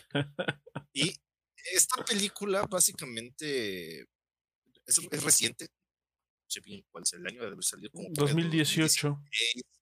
2018 es, bastante reciente. Em, es de estas películas que también manejan mucho el, terror psicológico. Que también así como cuestiones que sucedan en la pantalla eh, manifestaciones sobrenaturales realmente no suceden el 99.9% del tiempo, salvo escena eh, que ya es al final de la película. Eh, y nos narra la historia de pues, una familia bastante común de Estados Unidos, pero que uno de sus eh, miembros, o sea, la hija más pequeña de esta familia, es una niña que tiene una especie como de problema motriz. Entonces siempre fue como relegada. Un poco la parte de la sociedad. Lo interesante de esta película es que pues uno, uno piensa de que, o al menos te hacen pensar al principio de que pues esta niña lo que va a pasar es de que va a ser una parte muy importante de la historia, porque, no sé, el bullying la va a hacer que saque el diablo o algo así. No. Lo que sucede es de que al hijo lo invitan a una fiesta. Y pues la mamá le dice, pues te llevas a tu hermana. Porque ella no puede estar sola, te la llevas. Pues bueno, ya se lleva a la hermana. Y pues todo sucede relativamente normal en la fiesta. Eh, pero la eh, niña tiene una alergia. No me acuerdo a qué era la alergia. A un, no si era cacahuates o alguna especie de fruto, pero eh, por error comen la fiesta. Entonces, cuando van de regreso a, la casa, se empieza a ahogar. Entonces empieza como a cerrarse de la garganta, empieza a ahogarse, abre la ventana del, coche para tomar aire, que el, chavo va a toda madre. Entonces quiere abrir la ventana para, para tomar aire, porque se le cerrando la garganta y se pega haciendo putazo en un poste que le vuela la cabeza. Entonces se mueve la niña. Ok. Y allí empieza la debacle de este pedo, porque empiezan a suceder cosas bien macabras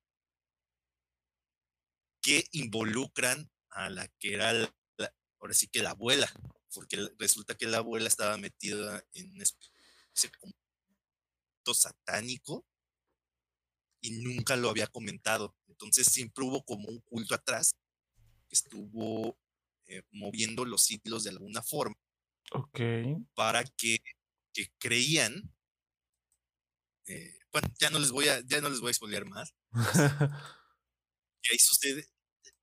El último acto de la película está cabrón, está cabrón. O sea, sí te, sí hace que se te meta en la piel y esa escena en particular que les digo, sí sucede algo muy visualmente muy impactante. Si es de ese tipo de películas que hace que se te meta en la piel el, el terror, el suspenso, la ansiedad, la incomodidad, que digas y, pienses en eso por días y días y días y días. Y, espera, o sea, sí, está ¿no? Véanla, si tienen, estoy seguro que debe seguir en Prime. Estoy seguro, si no, pues ahí está una de las otras plataformas. Habrá que rascarle un poquitín. Pero si tienen la oportunidad, de verdad, véanla. Eh, vale mucho la pena. Está. Porque es de esas películas que aparte tienen un desenlace feliz. Eh, al contrario, es un desenlace bastante macabro. Bastante oscuro. Para, todos, oscuro. Y, eso hace que también te replantes muchas cosas. sí, hay que cuidarse de hasta de la gente que conocemos.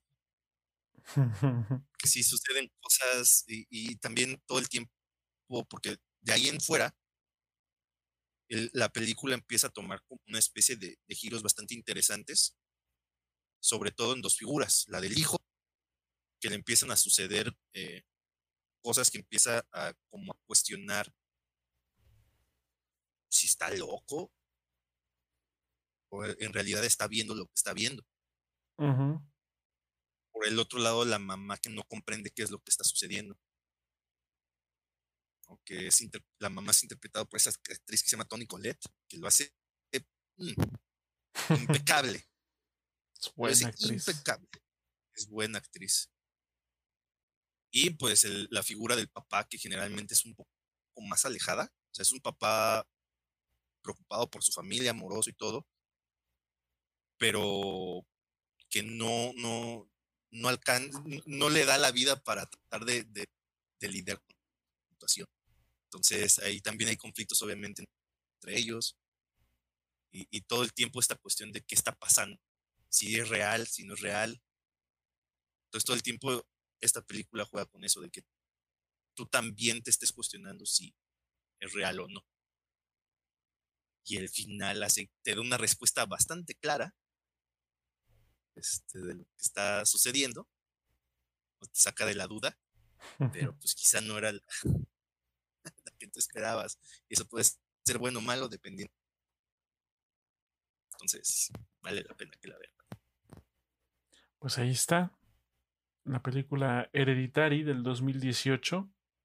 La verdad, ahora con esta. Eh, con este pequeño resumen que nos hizo ese Emilio Garra pues la neta sí se me antoja ver.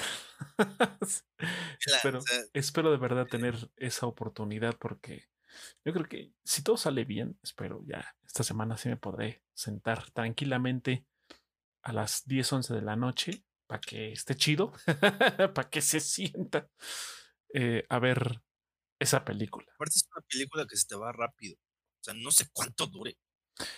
Se ha de durar sus dos horas, fácil. Ah, según la wiki, dura 127 minutos, 2 horas 7 minutos. 2 horas 7 minutos. Pero se te va rápido. Y, también te causa algo que es muy raro en este tipo de películas. Querer saber más. Pero la película dice, hasta ahí llegó. hasta ahí, no más. ya, imagínatelo. Entonces eso también es algo bien interesante. Qué intenso. Quieras saber más. No hay más. Es eso. Pues ahí está. Esta película prácticamente, pues, reciente, tiene tres años.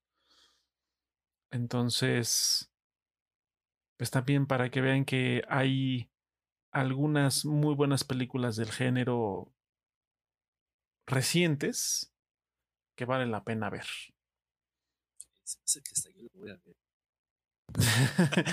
Otra vez la voy a volver a ver, pero no a las 4 de la mañana desayunando pizza. Definitivamente no voy a hacer eso. ok. Eh, pues bueno, eh, hay todavía algunas películas que vamos a mencionar, son pocas. Pero aprovechando que estamos hablando de películas recientes, sí me gustaría que abordáramos una que es del 2013, que de hecho esta película dio inicio a lo que ya se puede considerar su propio universo. Porque no solo ha generado continuaciones directas, sino que también han salido como spin-offs y películas que de alguna u otra manera están conectadas o comparten el mismo universo, el mismo universo temporal de, de, esta, eh, de esta película y que de hecho de las que he visto Definitivamente esta es la más notable, la mejor cita, por así decirlo. Estamos hablando de El Conjuro. Esta película dirigida por James Wan en el 2013, protagonizada por Vera Farmiga y Patrick Wilson como los parapsicólogos Lorraine y Ed Warren. Que de hecho, estos personajes existen en la vida real. Podríamos decir que la película está basada parcialmente en personajes reales y en eventos reales. Pero se toma sus respectivas licencias, ¿no? Porque pues a final de cuentas es una película, tiene que entretener y tiene que generar dinero. Eh, de hecho, sí está considerada como la película más exitosa de todas las que han salido alrededor de este conjuro verso. este, eh, que por cierto, hablando de eso, en, aquí en Hispanoamérica sí se le puso el título así, El Conjuro, de Conjuring, Conjuring, con, sí, Conjuring. La conjurancia. La conjurancia. Pero agárrense porque en España se llama Expediente Warren, dos puntos, de Conjuring así. Ah, cabrón. O sea, Expediente Warren en español y El Conjuro en inglés. ¿Eh? Para que vean. Ahí no se andan con cosas. Básicamente, esta película trata sobre un esta pareja de, de, de esposos que son algo así como cazafantasmas de los setentas. Que pues justo van tras un, un caso en el que pues una familia tuvo pues unas unos encuentros muy desafortunados con lo que parece ser un espíritu que hizo posesión no solo de algunas personas miembros de su familia y de la propia familia de los Warren, sino que también de un, de un particular juguete, que es una muñeca, que se llama Annabelle, que también tuvo sus películas, porque me parece que van dos de Annabelle, dos películas de esa muñeca. Eh, la película ronda justamente de esta familia que, se, que va a una casa donde sucedió pues la tragedia y pues en esta serie de sesiones de investigación que ellos hacen, obviamente pues llevan artefactos propios de la época, estamos hablando de los 70, pues llevan sus grabadoras de sonido, todo su equipo, ¿no? Porque, ah, o sea, para este tipo de situaciones ellos son muy profesionales, por eso digo que son como cazafantasmas, porque pues... Ajá. irónico que sea profesional en algo así. Exacto, justo. O sea, a pesar de que suene irónico ser profesional en, en cazar fantasmas, que bueno, ellos en la película son denominados parapsicólogos, pero en la práctica son cazafantasmas, tal cual. Que pues van a, a, están investigando el pasado de esta propiedad y pues descubren que perteneció a, una mujer que fue este, acusada de brujería siglos atrás y ofreció a, al diablo a su hijo como sacrificio antes de ella quitarse la vida. Entonces, pues este espíritu, el espíritu de esta mujer bruja, pues es ahora quien está pues dándole problemas no solo a la familia que residía en esa casa, sino también a la propia familia Warren, porque pues, la familia tiene este una hija que, que también trata de atacarla a través de esta muñeca, la que les había mencionado, la muñeca Anabel. Eh, Igual también para no caer en spoilers de la resolución de todo, debo decir que es de las pocas películas del género recientes que cuando la vi después de verla dije, ok, no estuvo mal, es una buena película. Sí, no está exenta de los ya tradicionales jump scares, pero afortunadamente aquí no los abusan demasiado y lo combinan con una historia que creo yo está bien contada. Eh, no sé, Emilio, ¿tú qué, quieras comentar al respecto de esta película que inicia el conjuro verso? El conjuro verso. El conjuro verso. Eh, esta película fue tan exitosa en su momento. Yo creo que sigue siendo exitosa que pues,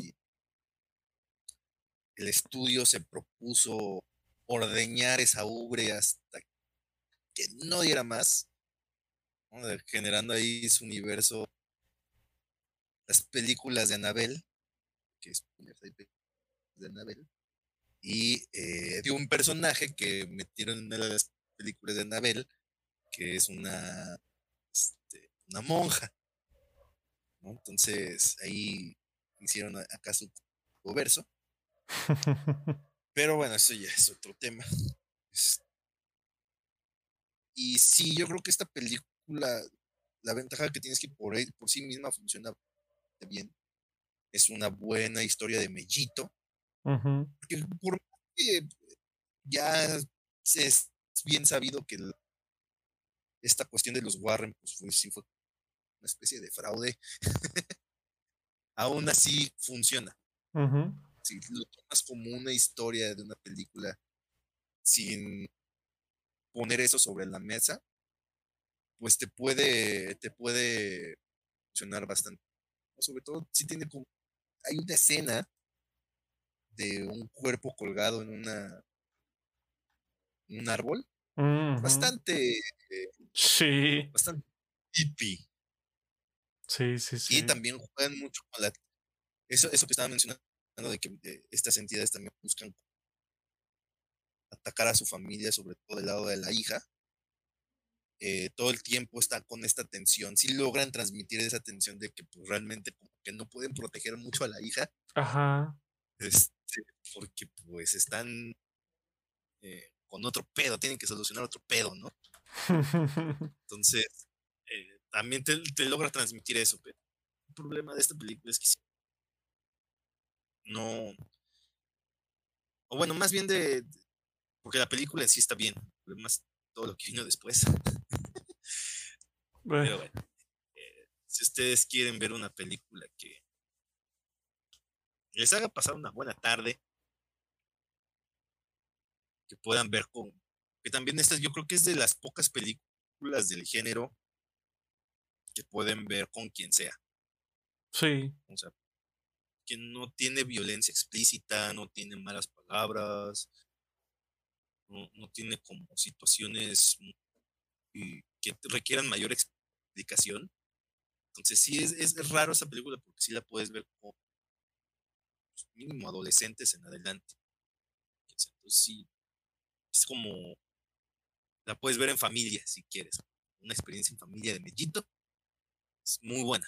El conjuro, sí, sin duda. Sí, es una película, como bien dice Emilio, que se puede ver con toda la familia. sí, lo suyo en su familia. Ah, claro. Sí, por supuesto. Eh, eh. Hay, hay, casos, supongo que debe de haber casos. pues se introducen este, este ente que se volvió más famoso que la película que la muñeca Anabel. Inclusive se volvió de, que harto meme con la muñeca posteriormente de del estreno de esa película. Así que le hicieron su película. Su propia película. Sí, creo que son dos. ¿no? sí, creo que sí hay dos. O sea, ya tiene su propia saga.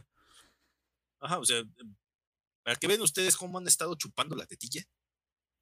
Del conjuro me parece que son tres. Son tres, y hace poco se estrenó la tercera. Tres. Eh, de Anabel son dos, van cinco. Y, de, y la de la monja, seis. Seis películas. Seis películas del conjuro verso. Ahí le quiere hacer la competencia a Marvel, yo creo. este, porque sí está cabrón, en mucho menos años. Exacto. Entonces, sí, rapidísimo. Entonces, sí, está buena. Como para, para entretenerse, palomear. Sí, sin duda. Tiene lo suyo. Tiene lo suyo, sí. Como exponente moderno, Sí, podremos decir que funciona. Así es. Y bueno, dando un salto, ya vamos a regresar ahora a, vamos a ir hacia atrás con las, con las películas que nos faltan. Y vamos a regresar a 1980. Una película que es muy particular porque primero es una adaptación de una novela del señor Stephen King. A su vez, a él no le gustó la adaptación que se hizo de su novela. Otra cosa también es que esta película ha tenido varios, varias versiones dependiendo dónde se ha exhibido. Y eso hasta hace poco lo supe ha tenido, su versión original es de 146 minutos. Es una película larga. Para ser del género es larga. O sea, dura casi dos horas y media. Su versión original. En Japón tuvo una, una duración similar. En Estados Unidos le recortaron dos minutos. Y su versión internacional fue de solo 115 minutos. ¿Por qué? Ajá, ¿por qué? Vaya usted a saber pero ha tenido recortes, dependiendo dónde se exhiba, ¿no? Y hablando ya enteramente de la película, dejando de lado la adaptación, si es fiel o no al libro, porque esta también es una cuestión que es importante mencionar. Cuando se dice que una película, o cuando se habla de una película que es adaptada de un libro, pues evidentemente sí, tiene que haber personajes y circunstancias pues que estén en el libro. Obviamente es una adaptación. Pero también hay que ser conscientes que el medio es diferente. Si buscamos que una película sea lo más fiel que se pueda al libro, es prácticamente imposible. Tiene que tener pues ciertas concesiones para que la película no se extienda tanto y pues también para que sea entretenida, porque si se adapta un libro tal cual, tendría partes sumamente lentas y tediosas de ver. Entonces... Mucha introspección. Exacto, mucha introspección. Entonces, o sea, sin mencionar eh, qué tan fiel o no es al libro, la película de El Resplandor dirigida por. decir cañitas. No, no, cálmate. ah, qué horror. No, no, no. Esa es de terror, pero no de ese tipo de terror. Yo sí la vi, que es lo peor. Pero bueno, en un momento les contaré esa triste historia. Ahorita centrémonos en, en El Resplandor, esta película que dirigió Stanley Kubrick, que debo decir que muchas de sus películas en mi opinión, tienen partes que sí suelen ser muy siniestras por sus planos, por las actuaciones, incluso por el sonido o la música. Stanley Kubrick tenía, o sea, él si se hubiera dedicado enteramente al género del terror, uff, yo creo que hubiera hecho cosas muy interesantes. Pero bueno, Dentro del terror, su película es esta, El Resplandor. Eh, y pues básicamente es una familia. De hecho, de, esta película se han hecho infinidad de parodias. ¿no? Infinidad. los Simpson. Los Simpson han hecho, parodias de, esta película. Donde básicamente es un, eh, una familia que se encarga, eh, que, que es requerida. Bueno, más bien el señor ha sido contratado para cuidar de un hotel. Tal cual. Es lo que tiene que hacer. Tiene que cuidar del hotel. Y pues, este, como va a ser un tiempo prolongado el que va a estar cuidando del hotel o va a estar ahí habitándolo, solo él, pues decide llevar a su familia, que es su esposa y su hijo, su hijo Dan. ¿Qué podría malir sal? ¿Qué podría malir sal? Una familia de tres en un hotel solo para ellos, cuidándolo este, durante varios días. ¿Qué puede mal ir sal? Pues sí, esa es la premisa. Llegan al hotel y pues a lo largo de la estancia de esta familia en el hotel, nos vamos dando cuenta que el padre de familia, interpretado por el buenísimo Jack Nicholson, empieza a desvariar. Empieza a tener alucinaciones primero en la en el bar del hotel. Empieza a, platicar con un cantinero que obviamente no está ahí. Eh, y no solo eso, empieza a tener instintos asesinos, por así llamarlo, hasta que de plano el tipo se deschaveta y quiere matar a su familia.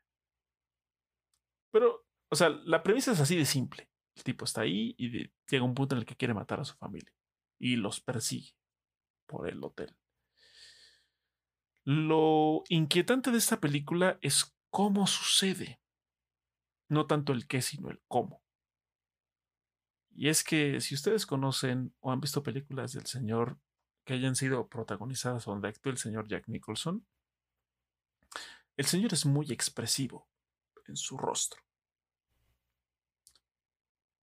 En esta película siento que va más allá de eso. O sea, el tipo realmente es perturbador de ver en esta película. Es muy, muy perturbador. caso aparte en lo que sucede con, con su hijo. Es un niño pequeño que tiene un amigo imaginario también, que este amigo imaginario pues deja ver que también tiene un extraño como instinto violento. Y bueno, la verdad es que es una yo me atrevo a decir que es una película extraña y hasta cierto punto compleja. Por el ritmo que tiene y lo que te muestra y dice, pero no dice. Porque tiene como muchas tramas secundarias. Con simbolismos y cosas. O sea, es una película extraña. Perdón, pero vale la pena verla. Justo por eso. Porque es algo que no es común ver en una película de género. Que, se, que, que tenga como su trama principal y aparte tenga como otras tramas secundarias que sean igual o hasta más inquietantes que la, que la principal.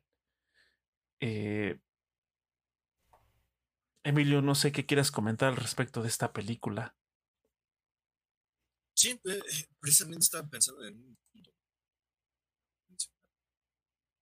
subtramas que al final vergen que, ayudan a, a, que haya una resolución, pues sí,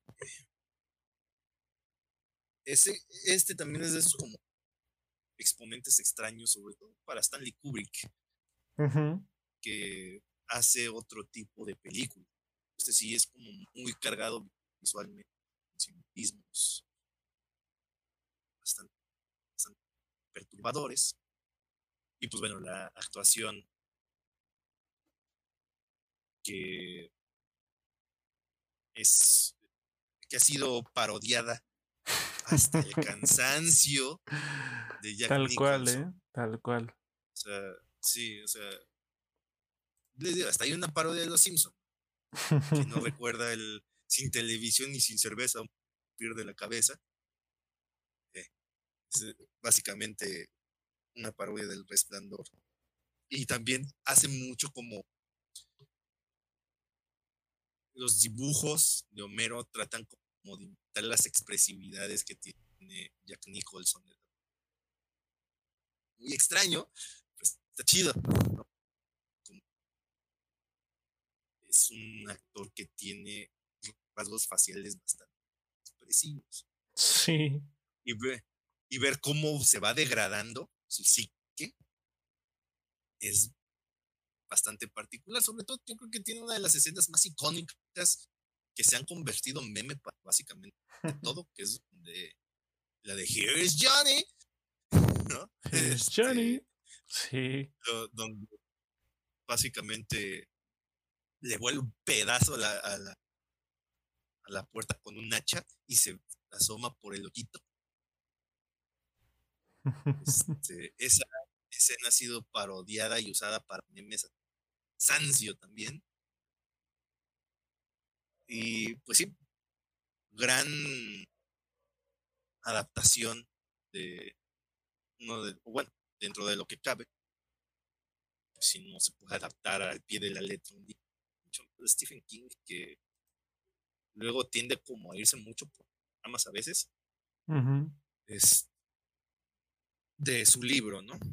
De, El Resplandor, que me parece, no estoy seguro, o al, corrígeme si estoy mal, pero la que, la que habían sacado hace poquito, la del Doctor Sueño, algo.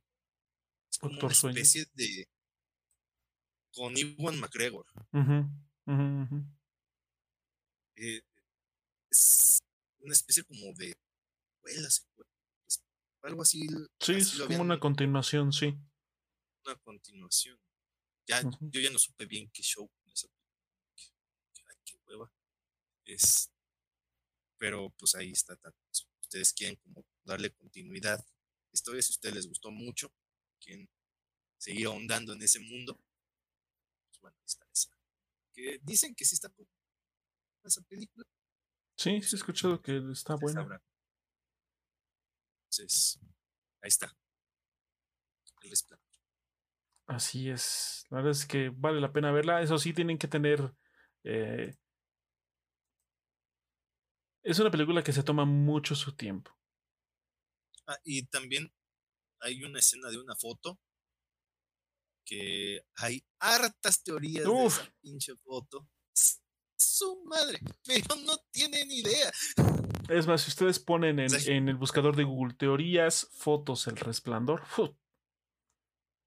tienen para rato, ¿eh? Se van a ir para rato. Que eso es algo de lo que hacía bien tanto Stephen King por un lado, por lado de Stanley Kubrick. Sus películas se han dado mucho para la especulación. ¿Qué rayos quiso decir con eso? Quiero saber, señor. Obviamente ya no vamos a tener nunca una respuesta clara, porque el señor ya está más tieso que. sí, sí, ya. Ya fue. Ya llevo un rato. Pero bueno. Ahí está. Si quiere detenerse un rato en internet buscando. Esa es una muy. Sí, son, es, una, es una interesante también eh, fuente de información para conversaciones y discusiones, esta cuestión de las teorías que giran alrededor de esa, de esa fotografía. Y bueno, en general, la película, la película también es, vale mucho la pena. De hecho, eh, les digo, se toma su tiempo, es una película que avanza despacio, pero no por eso es una película aburrida o mala, sino que es una película que, que e, es, eh, genera mucha intriga respecto a, lo que sucede, eh, tanto en la, historia, en los diálogos y en lo visual, es como de, a ver, a ver, un momento, ¿qué está pasando aquí? Entonces, genera muchas preguntas, genera muchas preguntas. Pero bueno, y para cerrar este episodio, eh, de manera deliberada decidí dejar al final esta película porque casi siempre aparece en los tops de las mejores películas de terror de la historia. Y en muchos de ellos aparece incluso en el primer lugar. Eh, y con justa razón, es una película que, ha envejecido bien por su uso de efectos prácticos y de maquillaje y efectos de sonido que la verdad es que en la actualidad sigue generando, eh, no sé si miedo, pero sí curiosidad. Y puede ser inquietante eh, a veces, sobre todo en su idioma original porque ya ven que los doblajes en las películas de terror luego no son tan efectivos, pero en su versión original, en su audio original, es otra cosa. Estamos hablando de esta película dirigida, esta película estrenada en 1973. Está eh, dirigida por William Friedkin y con un guion escrito por el mismo autor de la novela homónima El Exorcista. Este, este escritor se llama William Peter Blatty, que se publicó dos años antes, eh, la novela de El Exorcista. Y es la película que nos ocupa mencionar esta noche. La verdad es que hay una hay muchas cosas que se dicen alrededor de esta película. Eh, también se habla mucho de que sucedieron cosas durante el rodaje, que esta película fue la que, que está maldita porque no prácticamente encasilló a su protagonista, Linda Blair, a no brillar en otro tipo de papeles debido a esta película. Era una niña cuando cuando, cuando interpretó a, al personaje de Regan McNeil. Este, y también pues les comento situaciones que se presentaban en el rodaje. Hay, hay también historias de que hay cosas que salen en la película que no estaban planeadas, pero pues, salieron así. Y pues ya, por cuestiones de presión, de tiempo, de presupuesto, se tuvieron que quedar así. Y, y la otra es que es una película que en su momento, cuando se estrenó, de verdad que la rompió, como diríamos en la actualidad. Esa película la rompió cuando se estrenó. Sea, imagínense, antes no había multicinemas como ahora, que en una sola estructura hay ocho salas, siete salas, diez salas. No, antes eran cines enormes, una sola pantalla, una sola sala para meter hasta cuatro mil personas ahí. Entonces, estadio? sí, como un estadio, exactamente. Entonces, imagínense, estamos hablando de 1973, eh, de las películas más perturbadoras por esos años está El bebé de Rosemary en el 68, por decir algo que no eran tan viscerales, tan explícitas en cuanto a mostrar eh, sangre y mostrar cosas eh, sobrenaturales y demás. Entonces llega esta película mostrando, a mi parecer, una de las mejores representaciones ficticias de un exorcismo que se pueden encontrar en, sí, en películas, en series de televisión. Y, y la verdad es que mucha gente tuvo crisis nerviosas, tuvo ataques de pánico, se salía a media función, eh, se desmayaba. Eh, o sea, fue una película que causó mucho impacto. Mucho, mucho impacto. Entonces, incluso hasta la fecha, no sé si este año vaya a ser, pero de un tiempo a la fecha cada año, en el mes de octubre, finales de octubre, principios de noviembre, las cadenas comerciales de cines hacen como pequeños programas de exhibir unas, unos limitados días películas de terror de antaño, entre ellas esta. Si sucede este año, y cerca de donde vivan algún cine la va a exhibir, se las recomiendo que la vean en el cine. De verdad que es una experiencia muy, muy, muy particular. Yo la, yo la, vi, yo la vi en reestreno hace como dos, tres años y, uh, neta que es otra onda, ¿eh? La verdad que es otra onda. Eh, la historia es simple. Es este una familia eh, donde no está el padre, solo es la mamá, la hija y, si mal no recuerdo, como su ayudante o asistente dentro de la casa. Este, se mudan y la niña pues se inquieta, juega, va al desván y encuentra una ouija. Y casual, encuentra una Ouija y se pone a jugar y resulta que se pone a empieza a jugar, a interactuar con un llamado, ah, no con el nombre del espíritu, pero se hace llamar, tiene, se hace llamar de un nombre muy particular. Entonces, este, pues su mamá le dice, oye, ¿qué haces? Estoy jugando con mi amigo X, ¿no? Con la tabla. A la mamá como que eh, no cuestiona que, oye, ¿cómo funciona? ¿De qué está? Ah, sí, sí, sí. Sí, hija, tú juega con. Sí, sí, claro. Tú juega con eso, está bien.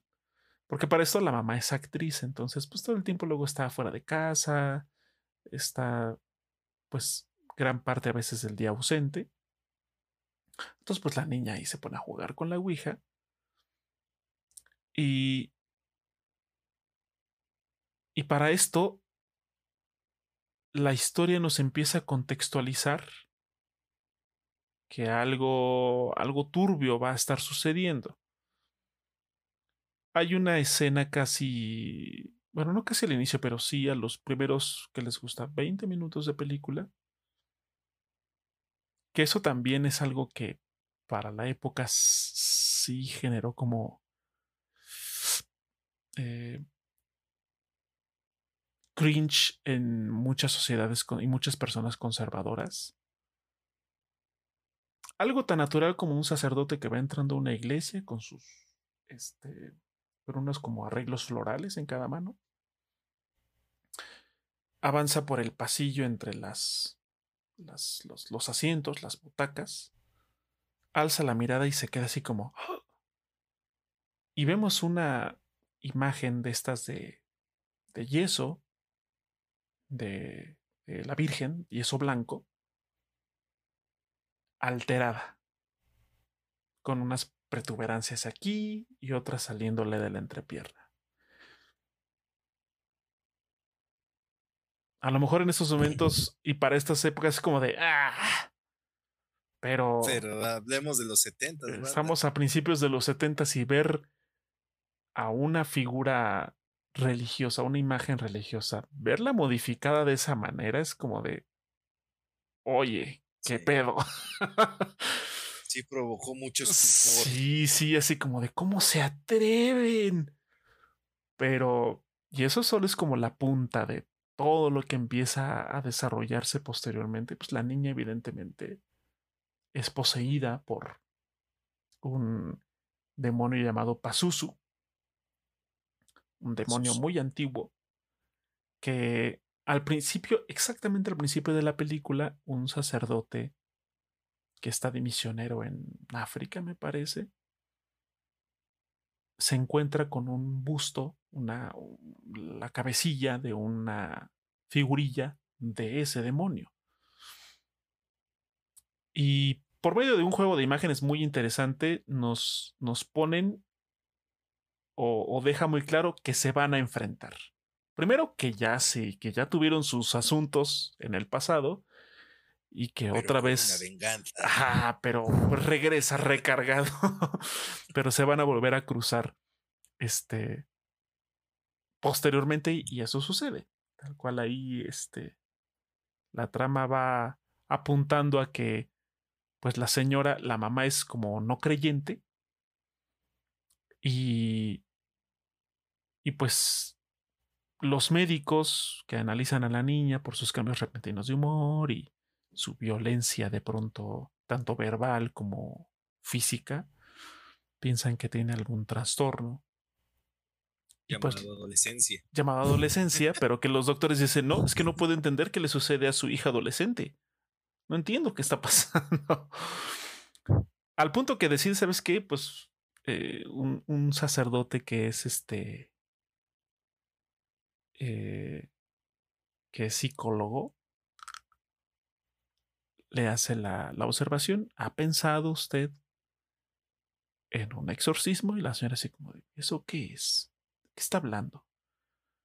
Y así como, pues es que su hija quizá no esté, quizá esté poseída por alguna entidad maligna. Y la mamá así de, ¿cómo puede ser eso posible? Está usted mal. Boom, regresa a su casa y la niña se está estimulando, por decirlo de la manera más amable, con un crucifijo. Su voz es grave, la cachetea, mueve los muebles, le casi le tira un, un ropero encima a la mamá y, le, y se le voltea la cabeza y le habla a su mamá. O sea, la señora ya señora así como de, ah, quizá el padre tenía razón.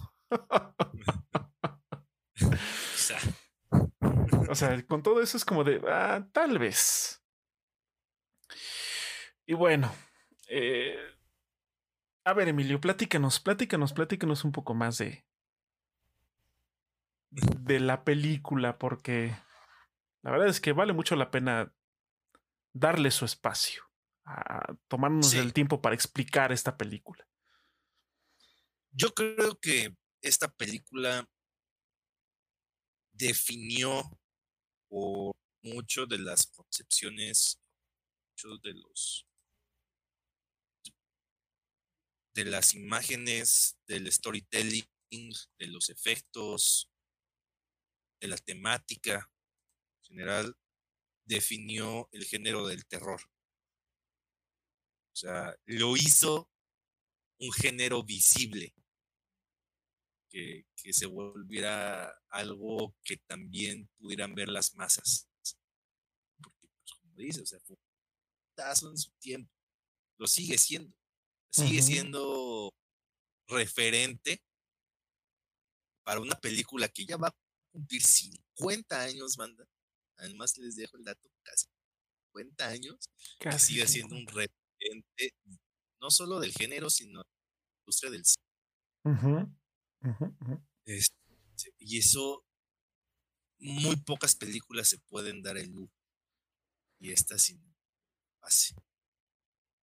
Y también puso también sobre la mesa estas películas de terror que están basadas, ya depende, esa, esa, esa palabra tiene como muchas, muchos asteriscos en una historia real, que supuestamente pues, sí sucedió.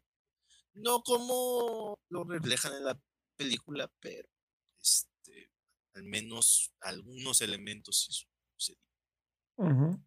Eh, y pues sí, muchas imágenes que hasta la fecha también, en el caso del resplandor, han sido utilizadas y reutilizadas hasta el cansancio, parodias, memes, eh, cultura pop en general.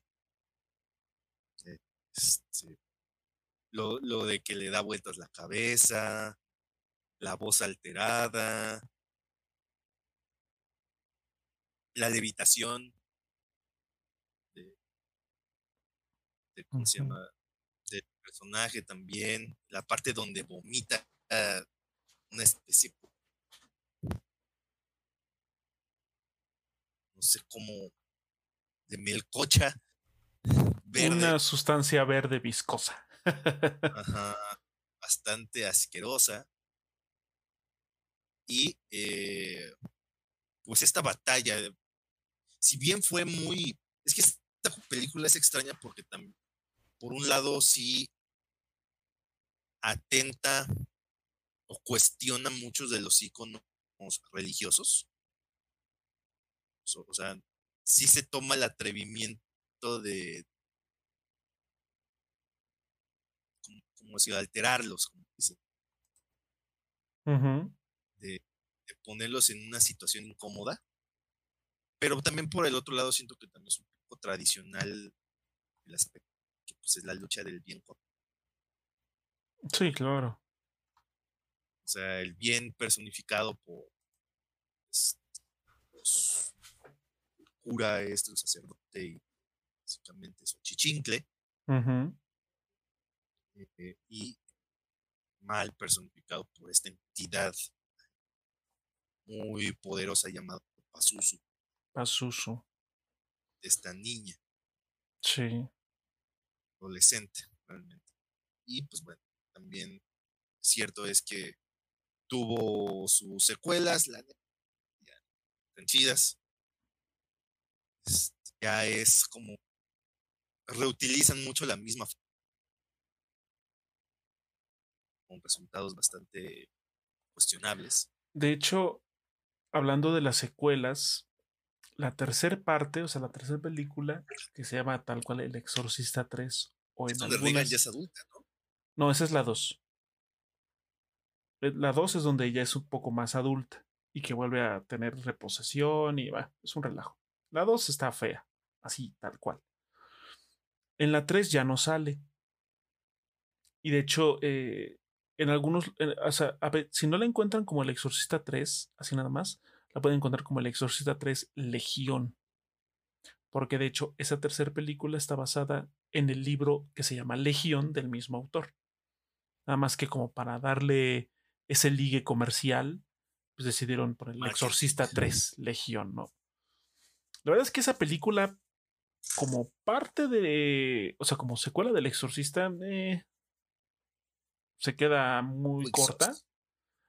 Pero como película del género, así si la tomamos como película independiente, la verdad es que sorprendentemente, y la vi hace no mucho, funciona y funciona muy bien, de hecho. Este, así como el, como el comercial de la sección amarilla, sí funciona y funciona muy bien. Pues sí, así tal vez. Es una película que, que, que esa me parece que está en HBO Max, fue donde la vi. Eh, el Exorcista 3, si tienen oportunidad, chequenla. Este, es una película también interesante. también tuvo hace como 10 años un soft reboot, ¿no? Sí, como, bueno, sí, como una precuela o como, película de origen. Donde el sacerdote va a una especie de excavación y encuentra también una estatua de Pazuzu y, también medio me acuerdo de ese pedo. La verdad no le presté mucha atención. no, no es muy buena en realidad. Pero bueno, tuvo también una infinidad de secuelas. Incluso creo que en Prime hubo una serie que se llamaba así El Exorcista.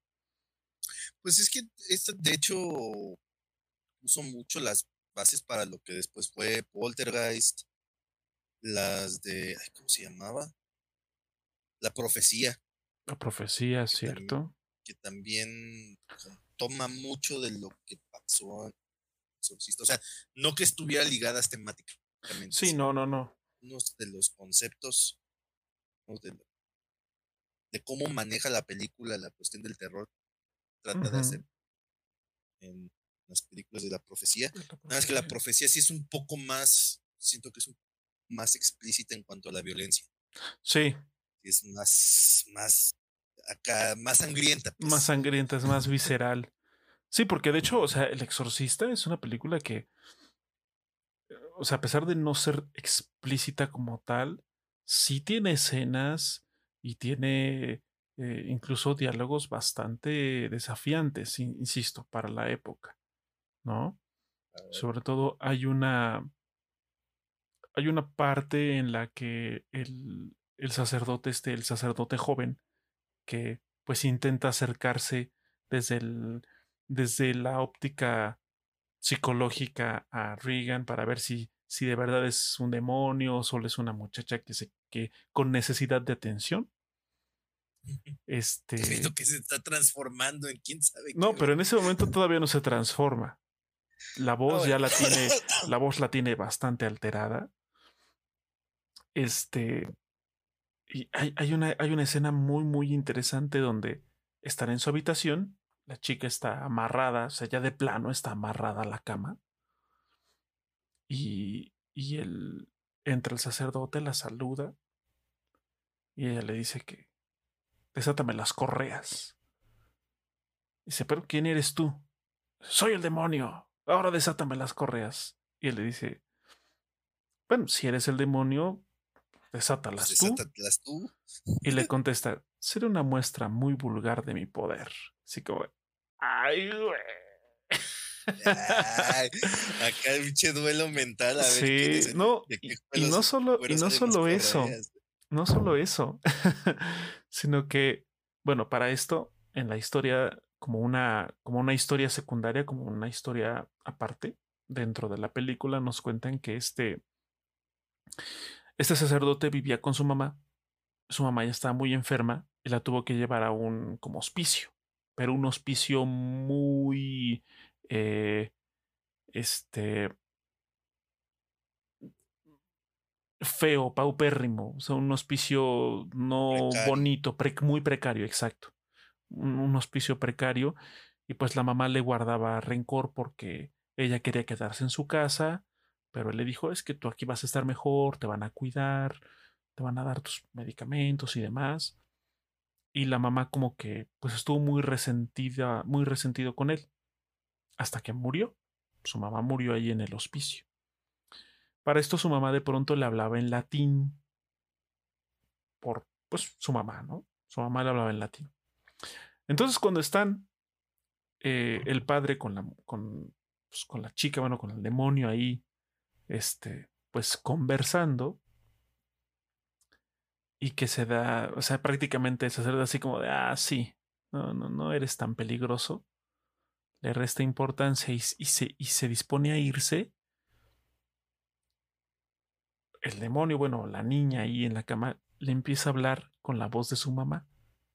¿Por qué me abandonaste? ¿Por qué me hiciste esto? Tengo miedo. Le empieza a hablar en latín. O sea, y el padre, pues se rompe. porque no supera todavía lo de su madre. Entonces, eh, este tipo como de, como de enfrentamientos y duelos así, eh, como eh, con este tipo de contextos, en la película son frecuentes y la verdad es que ponen como ese, ese contexto de que este demonio no se anda con pendejadas. Y se la sabe, o sea, sabe, conoce el pasado y conoce la vida de... Ajá, es maniobrero, es maniobrero. Y lo rompe. Tanto así que, posteriormente el sacerdote experimentado, el que ya, el, viejito, el que ya se había encontrado con este demonio, le dice, ¿sabe qué? Lléguele, usted no puede, porque el demonio lo vence. Usted no. Ya lo tiene agarrado los huevos. Sí, ya, ya. Usted ya no se puede. Mejor lléguele y yo aquí me encargo. Y, bueno, y de verdad que si el, el, audio es una cosa muy importante en esa película. Porque incluso aunque no esté pasando nada, o sea, nada me refiero a alguna acción específica, algo impactante visualmente, el sonido es muy inquietante. Mucho, muy inquietante. O sea, con solo estar en una, abrir eh, la escena de una habitación y el sonido ya pone, o sea, pone como esa, los pelos de punta, como se dice, ¿no? Es muy efectivo. Y sigue, insisto, a pesar de que, como dice Emilio, ya va a cumplir 50 años, sigue siendo una película muy efectiva y funciona bien sigue siendo interesante de ver. La verdad. Sí, de hecho, pues hasta la fecha todavía seguimos teniendo estas películas de, exorcismos. Es un tema bastante interesante. Sí, pues, sí, yo creo que es uno de los exponentes modernos que de hecho cambia un poco el formato del storytelling en del exorcismo. Es una película que se llama El exorcismo de Emily Rose. Mm, está chida. Porque más bien, eh, también, que también está basada en historia real, con muchos asteriscos de por medio. Eh, pero también explora algo que no se suele ver en las películas de terror, que es como el aspecto legal, porque esta película tuvo o bueno, la historia tuvo muchos, eh, muchas consecuencias legales o los que efectuaron el exorcismo. Entonces eso es algo que no se suele ver y eso sí lo explora la película y es muy interesante, sobre todo es cruda de ver. No es, no es muy bonita estética, pero en el buen sentido. Pues, están hablando de una familia básicamente en un rancho que no tiene muchos recursos que digamos. y, es, este, y, toda esta cuestión de, de, que si pasó o no pasó, si los que hicieron por si eh, cometieron algún tipo de negligencia eh, y todo ese tipo de, de, situaciones los trata de la película. Y yo se les recomiendo que la vea como un experimento y ya usted tome sus, sus, este, sus conclusiones al respecto. cuando menos es recomendable ver dentro del género o de los exponentes de películas sobre exorcismos, que hay un huevo también. Montón, montón la de. Progenitora de esto es precisamente el exorcista. Así es. Esa imagen, esa portada ya icónica del padre llegando a la casa. Es esa, esa portada es icónica. Sí. Todo el mundo sabe que es el exorcista. Exactamente. Sí, ya es parte de la cultura popular, del imaginario colectivo esa imagen. Sí, ya, independientemente de que se hagan referencias y parodias y demás, queda muy, muy presente esa, esa imagen. Y sí, como dice Emilio, ahí ha, ha sido punta de lanza de muchas eh, representaciones de exorcismos en, el cine, en la televisión, incluso hay una serie que se llama Penny Dreadful, este, que son tres temporadas, la última está medio medio muy flojilla, pero las primeras dos son muy buenas. Y de hecho en la primera temporada, si mal no recuerdo, es uno o dos capítulos que, que, que abarcan una posesión de uno de los personajes, interpretado por la bellísima Eva Green. Eva Green. Este. Exactamente. Eh, ella, este. protagoniza una.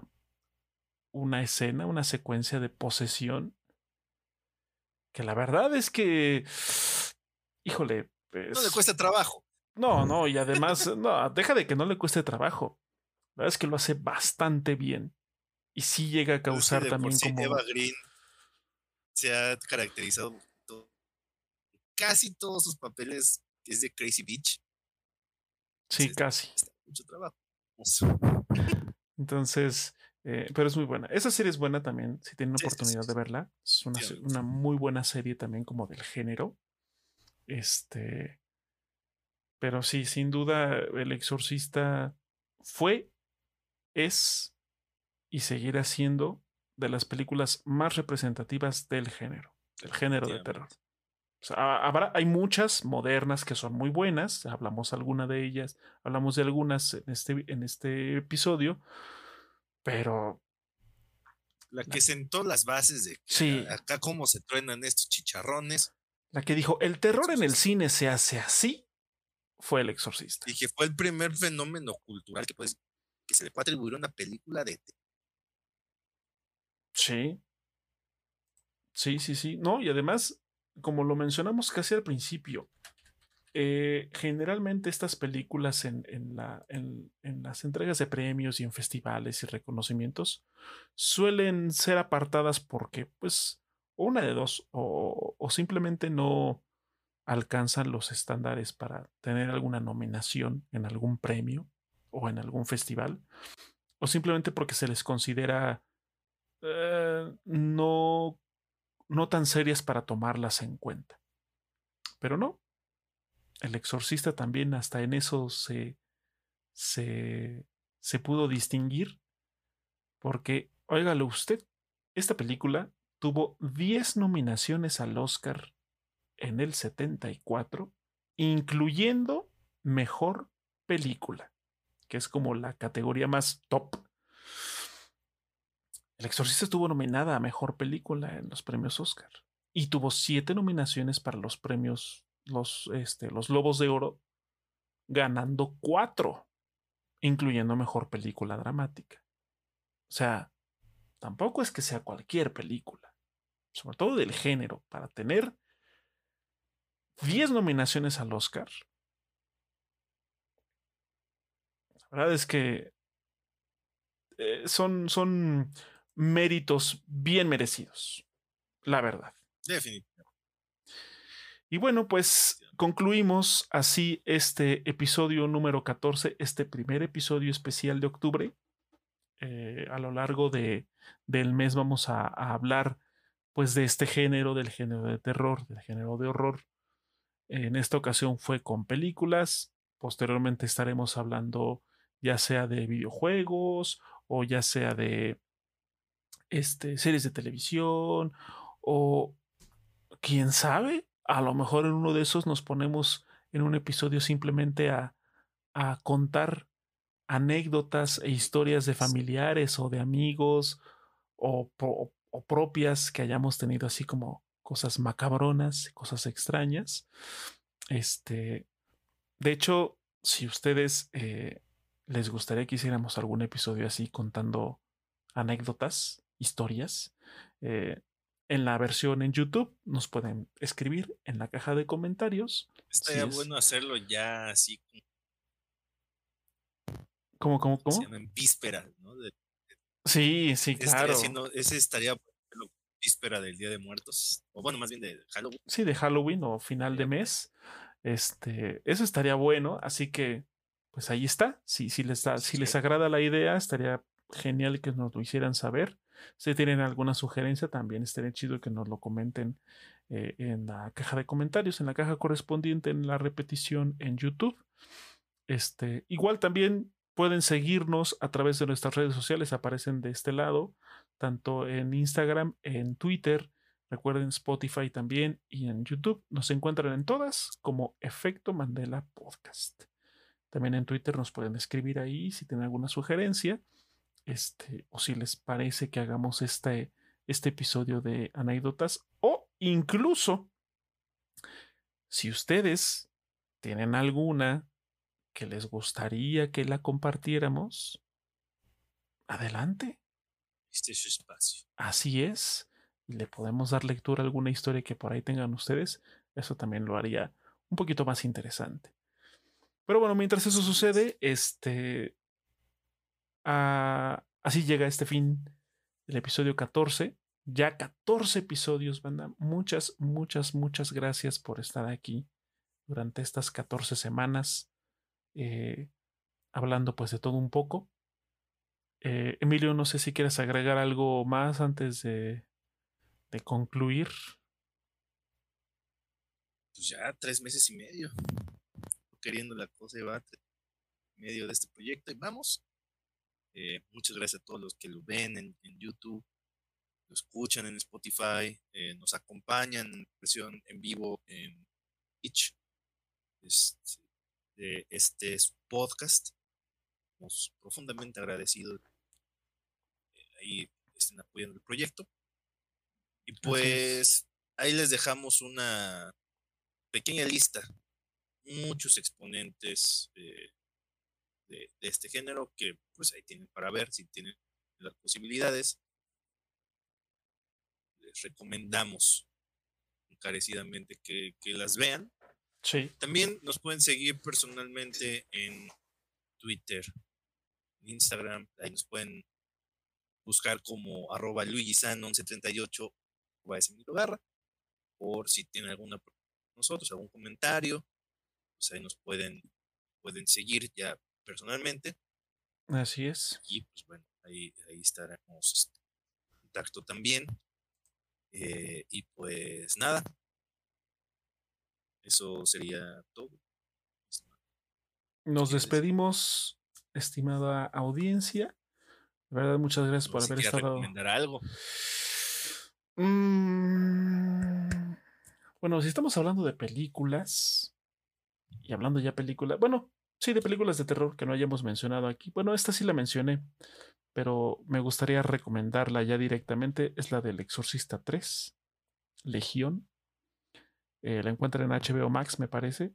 Este, véanla, se les recomiendo que la vean. Tiene cosas muy interesantes, cosas medio inquietantes. Es una película como policíaca con cosas paranormales. Entonces, vale la pena, vale la pena que la vean. ¿Tú, Emilio, algo que quieras recomendar? Hmm. A ver, vamos a. Estamos hablando de películas de terror, pues me voy, me voy por la fácil y recomendarles de nuevo encarecidamente la de Siento que sí es de los exponentes modernos, es el que ha dejado más impactado. Es, es, ese final en particular es si, si, si te quedas, verga. Porque te causa lo que no es muy común, que te, que, te tomes un, momento para reflexionar qué chingados pasó. Ok. Entonces eso no es muy común en ningún género. bueno, más bien en todos los géneros no es muy común que suceda. Sí, sí, sí. Y esta película lo, lo hace es que se lo recomiendo ampliamente. Le repito, yo la vi en Prime. Probablemente ahí siga. y eso. Está bien. Ahora que si quieren ver algo muy leve, eh, hoy amanecimos con la noticia de que ese peliculón llamado Black Widow está gratis para los suscriptores de, Disney Plus a partir del día de hoy. Si ustedes quieren ver una película de terror, pero de lo mala que es. Terror y no del chido. Terror y no del chido. Terror que el que dices, qué chingados, ¿Por qué estoy viendo esto? Esto está culero. Este, yo creo que ha sido de todo el UCM. Eh, yo creo que este es de las peores, sin duda. Changos. ahí está en el, en el limbo de, de Thor 2, Marvel. Yo creo que todavía está. Chale, a ese nivel, pues ahí están. La, la, la, la recomendación anti-recomendación. Te recomiendo que no la vea. La anti-recomendación. Ahí está. pues ya saben. Pero si usted se odia, pues véala. Palabras inmortales de, de Emilio. Esta película no la recomiendo, pero si usted se odia, véala. Sí, o sea, yo la vi antes de que hubiera un poco. Eh, cuando las reseñas apenas estaban saliendo porque me invitaron a verla. Entonces, pues, yo iba en ceros. Yo, iba con la disposición de ver qué tal.